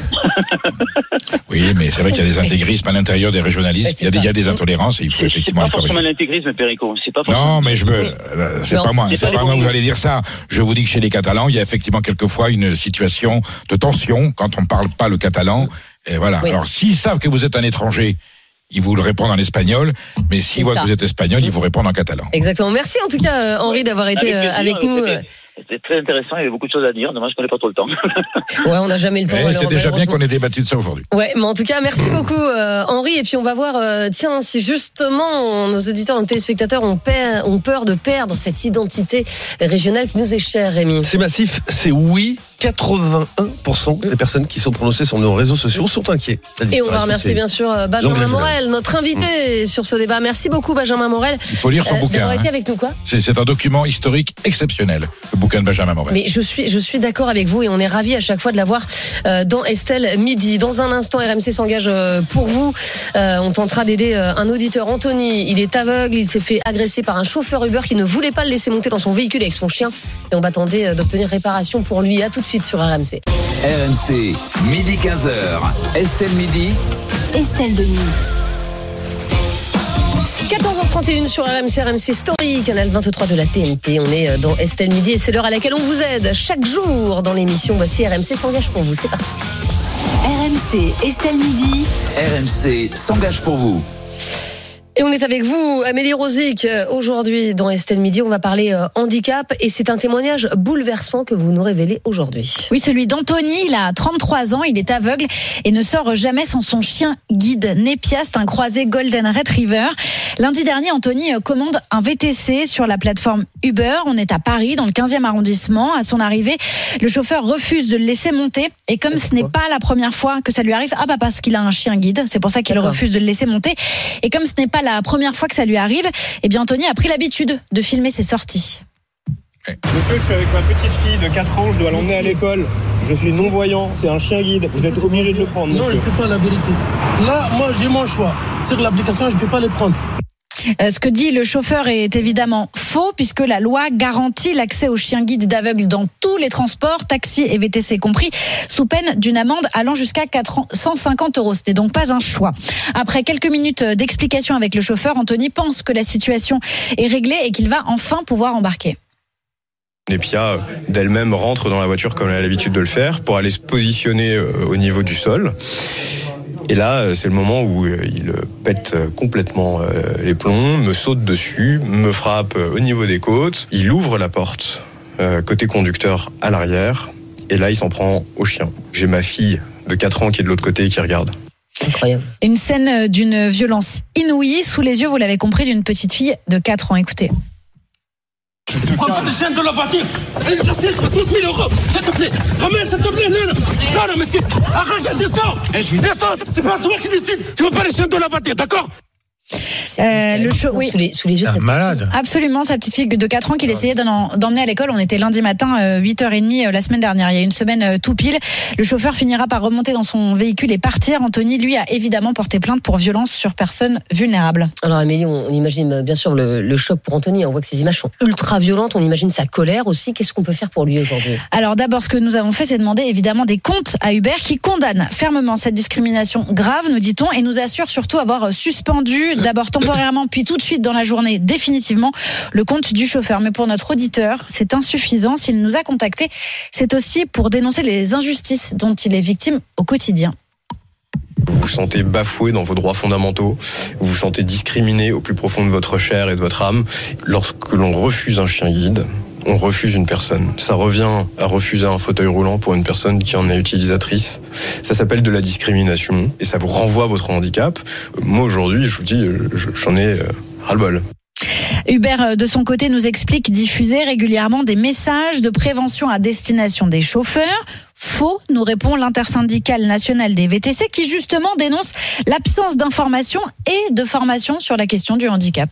Alors Amélie, bien sûr, vous avez contacté le, le- le gouvernement euh, à ce sujet. Que vous répond-il? Euh, Le ministre, la ministre, pardon, chargée des personnes handicapées, Geneviève Dariussec, condamne l'acte de violence subi par Anthony et rappelle que la suspension du chauffeur ne dédouane pas Uber de mieux sensibiliser euh, ses conducteurs. De son côté, le ministère des Transports nous révèle euh, qu'une charte d'engagement contre les discriminations et le handicap en fait partie, en fait partie est en cours de discussion avec les plateformes euh, VTC. Et puis, euh, depuis 2021, il existe désormais un observatoire de l'accessibilité des chiens guides qui recense ce type de situation avec euh, comme objectif évidemment de lutter contre. Pour l'instant, c'est pas encore le cas, vous l'avez bien compris. En tout cas, euh, on espère que euh, qu'Anthony obtiendra euh, réparation également au tribunal parce qu'il a, il a, il a porté plainte.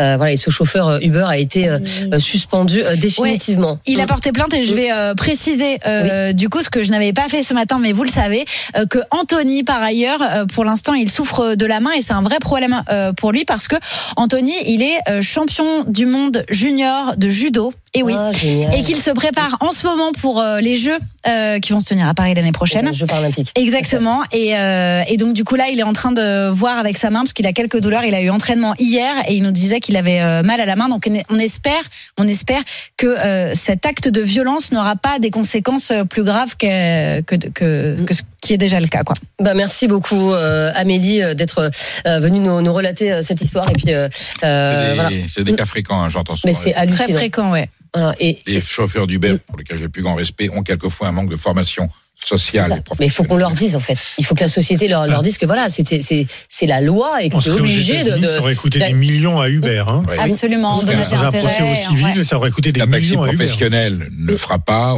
ou essaiera de voilà négocier, mais bon. Il n'y a pas de négociation à avoir, c'est la loi. Non. Donc euh, voilà.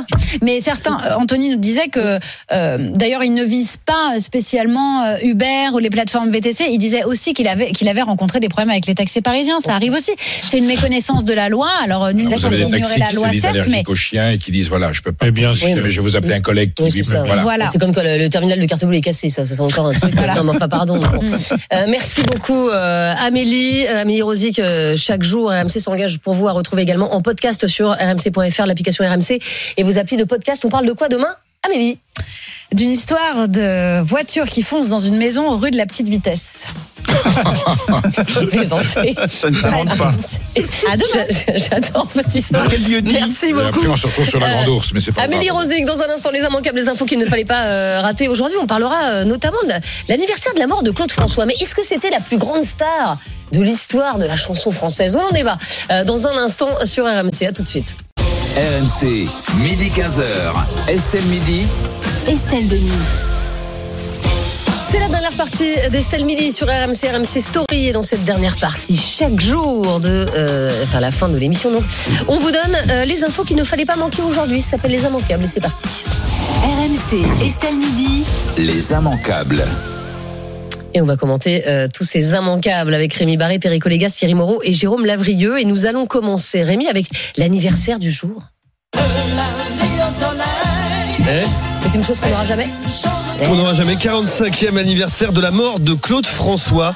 Alors c'était pratiquement euh, jour pour jour, c'était le 11 mars 1978. Quelques 3000 personnes se sont rendues ce week-end à Donne-moi dans l'Essonne où le chanteur est inhumé. 3000 personnes Ouais, ouais. Enfin, C'est énorme. Bah bien sûr. Alors la question se hein. pose, est-ce que c'était la plus grande star de la chanson française? Euh, Dites-moi euh, ce que vous en pensez Thierry Moreau. Je ne pense pas. Je pense qu'il y a d'autres grandes stars de la chanson française disparues comme Aznavour, comme enfin il y en a plein d'autres. Moi, ce qui me gêne le plus, c'est de vénérer aujourd'hui l'anniversaire de quelqu'un qui était, euh, qui pourrait ne, qui ne pourrait pas aujourd'hui mener la carrière qu'il a, qu'il a menée. Euh, notamment en raison de sa vie privée, euh, puisque euh, il a quand même réussi à, à, à rencontrer une jeune fille qui s'appelait Fabienne, qui avait 13 ans, qu'il a mis enceinte à 15 ans, euh, dont il a eu une enfant, qui a été reconnue d'ailleurs depuis comme étant son sa fille. Je pense que c'est quelqu'un qui était qui n'aurait pas pu aujourd'hui mener à bien la vie qu'il a menée. Voilà. Et vous regrettez donc justement que- que- qu'il y ait quand même 3000 personnes qui soient Ah, rendues je encore à ce je- moulin non, de non, mais Danois Je ne regrette pas du tout. Je dis simplement que la vie qu'il a menée, il ne pourrait pas le faire aujourd'hui. Il avait une. une que Ça a été quand même relativement passé sous silence euh, ce que vous nous racontez. Ah ben, parce que personne ne le, ne le- ne le disait. Il avait créé un magazine euh, de charme qui s'appelait Absolu parce que ça lui permettait de photographier des très très jeunes filles. Il disait dans les interviews qu'au-delà de 17 ans, 18 ans, ça l'intéressait plus. Il l'a dit dans des interviews très clairement. Donc je pense qu'aujourd'hui, c'est- un comportement qu'il ne, qui ne serait plus possible et audible aujourd'hui et ce serait plutôt une bonne chose. Vous écoutez Mais j'aime bien ses chansons. Hein. Oui. Vous écoutez encore du Claude François ou pas, Ouais, Ah oui Ouais. En fin de soirée, quoi. Bah oui, ou dans un mariage quand on a Oui, un peu ça, picolé. oui, c'est- Mais Juste avant les lacs du Connemara. il y a, il y a la chenille. Et il n'y a qu'un seul critère, c'est quelles sont les personnes qui ont déplacé des dizaines de milliers de personnes pour euh, leur enterrement. Dans les artistes, Il y en a deux. Il y a Johnny et il y a Claude François. Hein. Bon, Est-ce bah, que c'était le meilleur chanteur qu'on ait jamais connu Non. Le meilleur danseur Non. Le meilleur chorégraphe Non. Bon, danseur, mal. C'est un grand Mais- marketeur. Mais est-ce, ouais, mais est-ce que c'était une des plus grandes stars? Oui, oui, je pense. D'autant plus qu'il est mort, qu'il est mort jeune, ce qui lui a, Ah, ça. ça a permis de ne pas déconner après et se dégrader après. On, on garde. Avec, avec une mort un peu particulière, garde- je veux dire, euh, voilà, oui. Ouais, je l'ai appris, j'étais dans ma salle de bain, donc euh, ça- ça ça m'a marqué, j'avais 9 ans. Oui. On a tout de suite dévissé les ampoules et tout ça pour que ça nous arrive. Bien sûr. Euh, non, je rigole. Mais euh, c'est aussi, il faut le noter, je crois que le co-auteur, je parle sous ton contrôle, d'une des chansons les plus françaises à l'origine, les plus reprises et les plus adaptées dans le monde, c'est comme d'habitude My Way, My Way. euh, qui, est, qui est toujours aujourd'hui un des plus gros standards mondiaux repris en permanence. Donc on n'en a pas On des millions. soirée, hein, on n'en a pas des millions comme ça, mais c'est c'est à signaler. Et il a inventé un genre euh, qui, qui est devenu intemporel justement parce qu'il est décédé jeune. Perico Légas, vous êtes sensible aux chansons de Claude François ou pas du tout? Inévitablement, j'ai grandi avec. euh, ça fait partie de, ma culture, euh, j'allais dire, en tout cas sonore et phonétique. Aujourd'hui, quand je revois les, les paroles, je suis étonné qu'on fasse 45 ans d'ailleurs, c'est 40 ou 50 ans. Pourquoi 45 J'ai peur d'un phénomène permet de faire marketing. tous les cinq ans. Mais non, mais c'est pas ça. Je crois qu'on a ouvert le moulin d'Annemois qui est devenu le musée. Et j'ai vu hier un reportage où les gens sont allés, voilà. Euh, L'enterrement d'Edith Piaf également, beaucoup de, beaucoup de monde. Oui, c'est vrai. Oui, voilà. Voilà, trois. Tu as raison. Alors, quand on rentre dans le texte de Claude François, euh, quand je pense qu'Alexandrie, qui a été faite par Rodagil, il a dit c'est la première chanson que je chante sans comprendre, sans comprendre les paroles.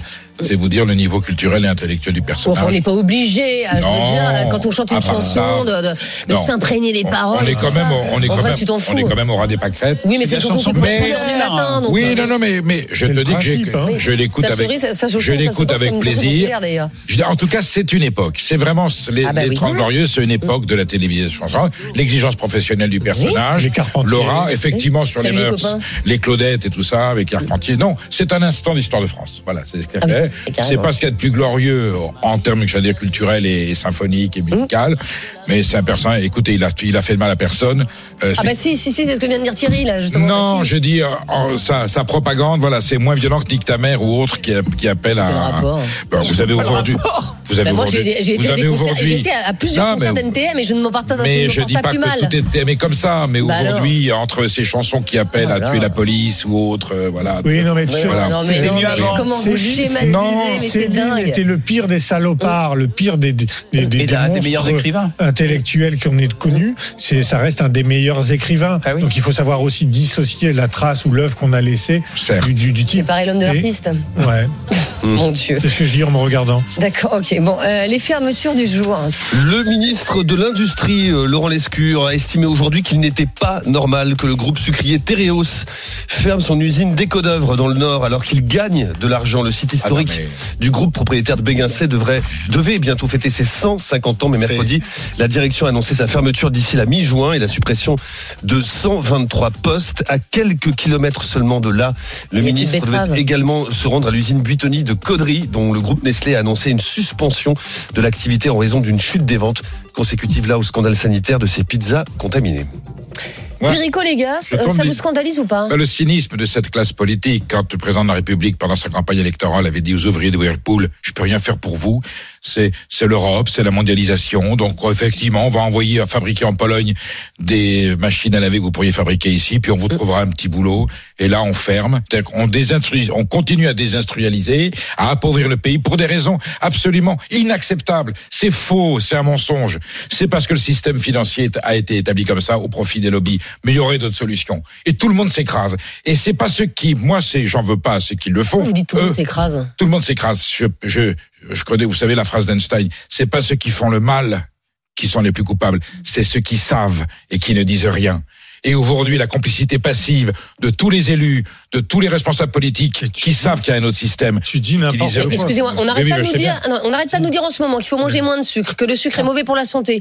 Là, il y a une histoire de betterave. Il y a, plus de Bah betterave. Donc, à un moment, c'est les betteraves qui font du sucre. Mais qu'est-ce que vous voulez faire Et, c'est pas le grand capital parce que ça appartient à une coopérative d'agriculteurs. Mais Ah, les donc, coopératives d'agriculteurs sont les aujourd'hui les fossoyeurs d'agriculture. Ah, Ça- bah, Ah, bah, Ben nouveau, oui, au Ah, début bah, elles ont été faites. Au début À elles ont été il y a que des créées. fossoyeurs. Mais non, Bah, il y a, si. mais non, il y a aussi des gens qui se battent, qui se battent et qui gagnent. Ça, c'est des gens qui font du mal à l'économie Non. française, qui font du mal à Non, le l'agriculture. seul Bah, problème, c'est que Et donc on va. le Non, non, mais problème pendant des décennies, les, les, les- les sucreries, fallait que ça travaille deux mois, trois mois dans l'année. Maintenant, il faut que ça travaille presque huit à neuf ça, mois oui. dans l'année. Voilà. Et donc, si tu approvisionnes pas, tu peux pas faire fonctionner. Et si tu fais venir des betteraves de trop loin, le Ouais. coût en camion est trop élevé. Bien et sûr. donc, il faut fermer des sucreries pour faire remplir d'autres qui Ah oui. puissent avoir un Voilà. plan de Non, non, charge non, On suffisant. les Bah, si. sucreries pour importer du sucre brésilien Pas et du argentin. tout. Mais c'est comme Pas ça que ça du va tout. finir. Tout dans le même C'est comme ça que ça va Les finir. Brésiliens ne font pas de sucre de betterave, ils font du sucre de canne. Tu ils mets- font pas du tout. Et le premier producteur de sucre au Brésil, c'est Tereos, le même groupe, qui a racheté là-bas les Eh ben usines. voilà, donc- et c'est pas du tout le même marché. Exactement. Ça n'est Comme pas l'industrie marché, ça automobile. pas On fabrique ailleurs, on importe en France. mets critique gastronomique, ça n'est pas du tout le même produit. J'ai pas dit que c'était le même produit, j'ai dit que c'était une concurrence déloyale.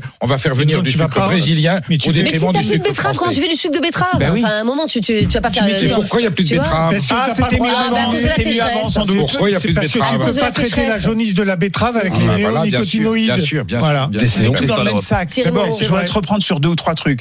Quand Macron dit aux ouvriers de Whirlpool, j'ai pas de solution miracle, il a au moins un langage de vérité par rapport à tous les hommes politiques qui disent aux gens, vous inquiétez pas, si je suis élu, je vais régler votre problème. Et on en a connu des présidents qui ont tenu ce discours. François Hollande Florange. François Hollande. J'ai pas de solution miracle. Par exemple. Il a participé, il était, il était ministre des Finances d'Hollande. Deuxièmement. Tous ces gens-là sont complices, ne fais pas de dissociations. C'est les mêmes gens.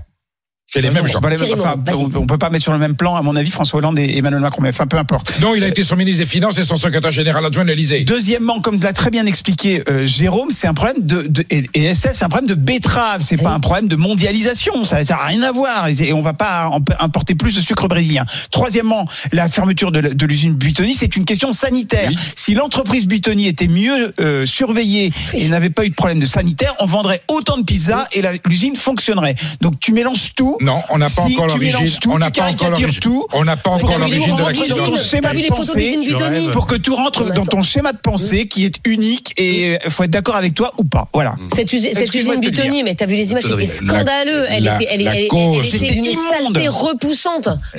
Les photos ont été prises à un moment donné en fin de fabrication. Et alors, ben, ça excuse bah les ah, enquêtes ont été faites ensuite. Eh. Aujourd'hui, la responsabilité du problème viendrait de la céréale. Eh, j'aime ton effort surhumain ouais, pour euh, ouais. défendre l'industrie agroalimentaire de la malbouffe. Ça m'étonne de là, hein. je, ne défends pas, je défends un système. Non, non, non, non, non. non. Euh, C'est vous qui mélangez. Je confonds un système économique par rapport à un autre. Ah. Celui qui préserve les intérêts de la France et ceux qui ne préservent pas les C'était mieux avant. Alors là, ça va peut-être te faire plaisir. On va parler du changement du jour, Rémi. Les bulletins météo de France 2 et de France 3 se transforment à partir d'aujourd'hui. On a un journal de la météo et du climat. Ah. Objectif, mieux expliquer les conséquences du changement climatique sur le temps qu'il fait. Ne pas juste dire il va faire beau demain ou il va pleuvoir, mais expliquer pourquoi. La durée des bulletins sera à terme rallongée de 1 minute 30 à 2 minutes. On va commencer par les bulletins météo du soir, on va rallonger, et puis ensuite ce sera l'ensemble des bulletins météo qui seront assez rallongés. Ça va commencer le, film du, soir. Ah, non mais c'est déjà hyper long. Ils réduiront un petit peu les partenariats pour que ça. Ah bah ça, ça m'étonnerait. S'il y avait un truc, ça ne peut pas commencer. Alors, sur le service public, ça ne commencera pas beaucoup plus tard, je vous rassure. En revanche, je trouve que c'est une très bonne chose. On n'arrête pas de dire que le problème concernant justement le mélange entre le climat et la météo est un vrai problème et qu'il faut éduquer les gens à la base. Je pense que le, le JT, faut quand même jamais oublier que le JT, toutes chaînes confondues, c'est 20 millions de personnes qui regardent les informations, euh, que ce soit sur TF1, France 2, M6 ou France 3. Donc c'est un puits de, de, de hein. connaissances possibles. En recul. Et, et, et alors c'est en recul, mais c'est toujours très très important. Si on peut faire passer des messages sur le climat au travers de ça, je dire trouve c'est une très bonne. Je, ben, je ne sais pas, je ne pas encore vu. Le cumulus, mais c'est je trouve ah que c'est une mission tout à fait honorable du service public. Je trouve que c'est une mission tout à fait honorable du service public de nous sensibiliser sur les problèmes de climat. Oui. Je suis désolé, ça commence par l'éducation. On n'arrête pas de le dire tout le temps. Du moment qu'on fait pas de propagande, oui, du moment qu'on fait pas de propagande euh, écolo politique. Vous voyez ce que je veux dire Voilà, faudrait pas qu'il y ait confusion. Ah, non. Le climato-sceptique va arriver là. Non, non, je suis pas climato-sceptique. Non, non, non, non, non, non, non. C'est incroyable. Hein. Je comprends pourquoi ce pays est en train de crever là. La façon ouais. dont vous raisonnez, ouais. hop, on retourne et on revoit dans l'autre sens. Pouvoir. Je te dis, je te dis, comme tu aimes, de dénoncer les écolos dogmatiques, évidemment, qui détruisent le système que tu as voulu. Euh, et, et les sucreries entre autres. Bah c'est une bonne chose ou pas quand même euh, qu'on vous apprenne bah, pourquoi il ah, fait chaud, il fait froid ou il pleut euh Oui, bah, euh, objectivement, je me renseigne un peu, j'arrive à le savoir. Toi, oui. Ça me rappelle juste, et, Estelle, tu avais raison, hein, en dire, c on va encore prolonger le début du, non, non, non, du programme. Mais toi, ça me rappelle la dernière réforme de l'audiovisuel ah, qui avait été menée par Nicolas mm. Sarkozy, qui avait promis que le film ou l'émission commencerait à 20h30, ouais. à 21h15, c'est toujours pas commencé maintenant.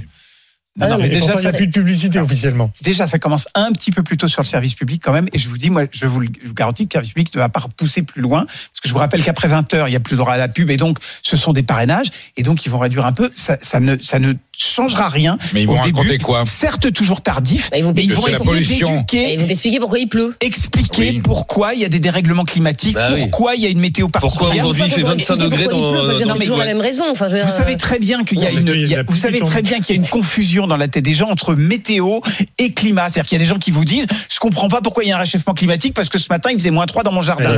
mais quand on fait les gens arrêtent de dire ça, on va pas Bah non, il y a des gens qui disent encore ça. C'est le oh. dérèglement. On va pas te dire on va chauffant climatique tous les jours. Mais bien sûr que si, par Alors ils vont dire touches, quoi ça peut Que la faire pollution chinoise, la Non. pollution chinoise Ça a peut se faire en une minute Écoutez, tous les jours. Voilà, et ben en revanche, ce qui va pas se faire en une minute, c'est le super Moscato Show. Oh. Euh, Oh. Vincent Il Moscato était qui est temps d'avoir un homme raisonnable sur ce plateau. On a Voilà, vécu il un était week-end, un Oh, week-end grâce au rugby, mais extraordinaire. quel bonheur, on Incroyable. L'a vu d'ailleurs, l'amiral sur les réseaux. Il y avait des castrés dans l'équipe de France. hein. Oh là, oui, il y avait des castrés. Oui, n'ayons pas peur des mots. On Heureusement. rentrer là-dedans. Il- On aurait mérité que, que Galtier sorte par la grande porte avec. Porté par ses picadors avec euh, les oreilles et la queue de, de Richard III. N'ayons pas peur des mots. 53-10, ça s'est jamais vu. À Twickenham, Bah non. ça s'est jamais vu. On s'est régalé. Carlos Takam, l'ancien, 42 ans. Il a eu le combat. Incroyable. Extraordinaire. Oui, qui a extraordinaire. Il a avancé comme un âne. Il était dans les coups. Il a mis des coups, des droites, des. C'est fou. Un combat époustouflant entre deux Français. C'était extraordinaire. Et puis, bien entendu, on reviendra en dernière heure. On dira est-ce que ça vous fait de la peine pour les Anglais Voilà, tout ça. Oh bah non. Mon royaume, Bah, bon, euh, à, qui, à qui ça fait de la peine si Richard on- III, mon royaume pour un essai.